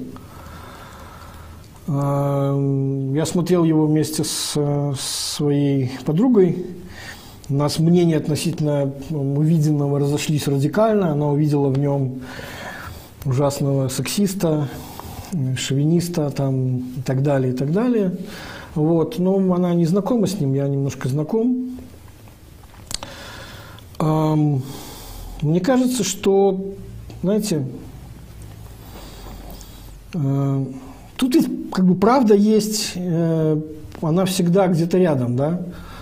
То есть смысл заключается в том, что очень легко постфактум говорить о том, что действовать нужно было как-то вот по-другому, что нужно было там что-то как организация, нужно было там вооруженное там что-то или что, ну, не очень понятно, как это все можно было реализовать в те моменты, когда, напомню, большинство вот тех самых рационалистических, э, нейтральных аналитиков говорило о том, что да ничего не будет, народ никуда не выйдет там, все пройдет так же спокойно для Лукашенко, как и выборы э, в парламентские 2019 года. Все, ничего не будет. Да? И вот из этого самого значит, месседжа, который удалось сложить, удалось сложить на самом деле коалицию людей, победившую на выборах, это уже, в общем, совершенно очевидно. И выборы, которые, результат, который был украден впоследствии, ну, собственно, это и есть символ веры Лукашенко, что эти 80% нельзя фальсифицировать. Значит, точно так же циркулярный аргумент. Раз нельзя фальсифицировать, значит, мы не сфальсифицировали, даже если мы сфальсифицировали. Вот. А, то бишь, очень легко сейчас говорить о том, чего не хватило тогда. Тогда много чего не хватило. Но для того, чтобы прийти к осознаванию э, сейчас э, того, что вот этих элементов не хватало тогда, нужно было пройти тот путь, который был пройден. Без него впоследствии не работает вообще ничего. Сразу прийти и рассказывать о том, как хорошо было бы там, что там, захватывать здание или что там еще. Какие-то террористические чеки организовывать, заговоры плести. Так это ну, то, что было бы моментально уничтожено бы сразу. И чем это закончилось, мы видели на примере, этот вопрос уже однажды был закрыт на, на казахских событиях. Вот. То есть я сейчас даже говорю не о вот, вот этом силовом варианте, да, когда я настаивал именно на легальном треке, это, кстати, идея еще 15 года, а на самом деле еще и 10 с Олесем Михалевичем, вот этих самых мирных перемен, Потому что именно здесь, на самом деле, оказывается, что не работает риторика власти, которая постоянно говорит о том, что это всякое извня, и нас, на нас кто-то нападает, и у нас тут бандиты, у нас тут громят, у нас тут позвоночники выдирают ОМОНовцам там, или что-то еще, и так, в общем, не удалось ни, никого предъявить. А, а все остальное, это то, что с нашей стороны, вся эта жесть, это, конечно же, кровь бычья и краска синяя. Вот. Но мне кажется, что есть, понимаете, есть есть еще какая-то вот причина, по которой как бы Прокофьев оседлал вот эту тему э, силовую. Э, то есть он человек, который знаете, такой вот, он проживает свою жизнь как, как произведение перформанса, искусства. Да? И во времена, он, кстати, рассказывает об этом практически открытым текстом Лил Козерова, а, о том, как он создавал свой образ. И вот мне как раз кажется, что вот этот его брутальный сексизм или что-нибудь там еще в этом духе, мачизм, это, мне кажется, довольно такая напускная штука – это мое такое личное мнение, я могу совершенно ошибаться. Мне кажется, что, что знаете, как эм, есть тут в литературе несколько писателей, которые э, которые очень любили вот таких вот сильных героев, мужественных, несломленных. Да. Вот же клоны, в частности, Хемингуэй такой. А, Фиджер, кстати, был другой, хотя они дружили, были современниками, общались очень часто и плотно в Париже. А, вот есть такие люди, которые за вот этой вот показ, показным а, мачизмом скрывают на самом деле э, тонкую ранимую натуру. Вот с Хемингуэем точно так. Это теперь мы уже можем судить по воспоминаниям. По-моему, с Джеком Лондоном то же самое. Мне кажется, что по не очень большому все-таки, но, но, но общению с, с Прокопьевым, мне кажется, что он тоже из этих людей. Вот. Он, он лучше, чем, чем то, как он пытается э, казаться в своих вот этих вот показных историях, включая там всякие там бары, блондинки, брюнетки и прочие, прочие, все эти рассказы о том, как он искал забвение в сексе и так далее. Вот. Ну, это вот такой вот образ. Ну, я как бы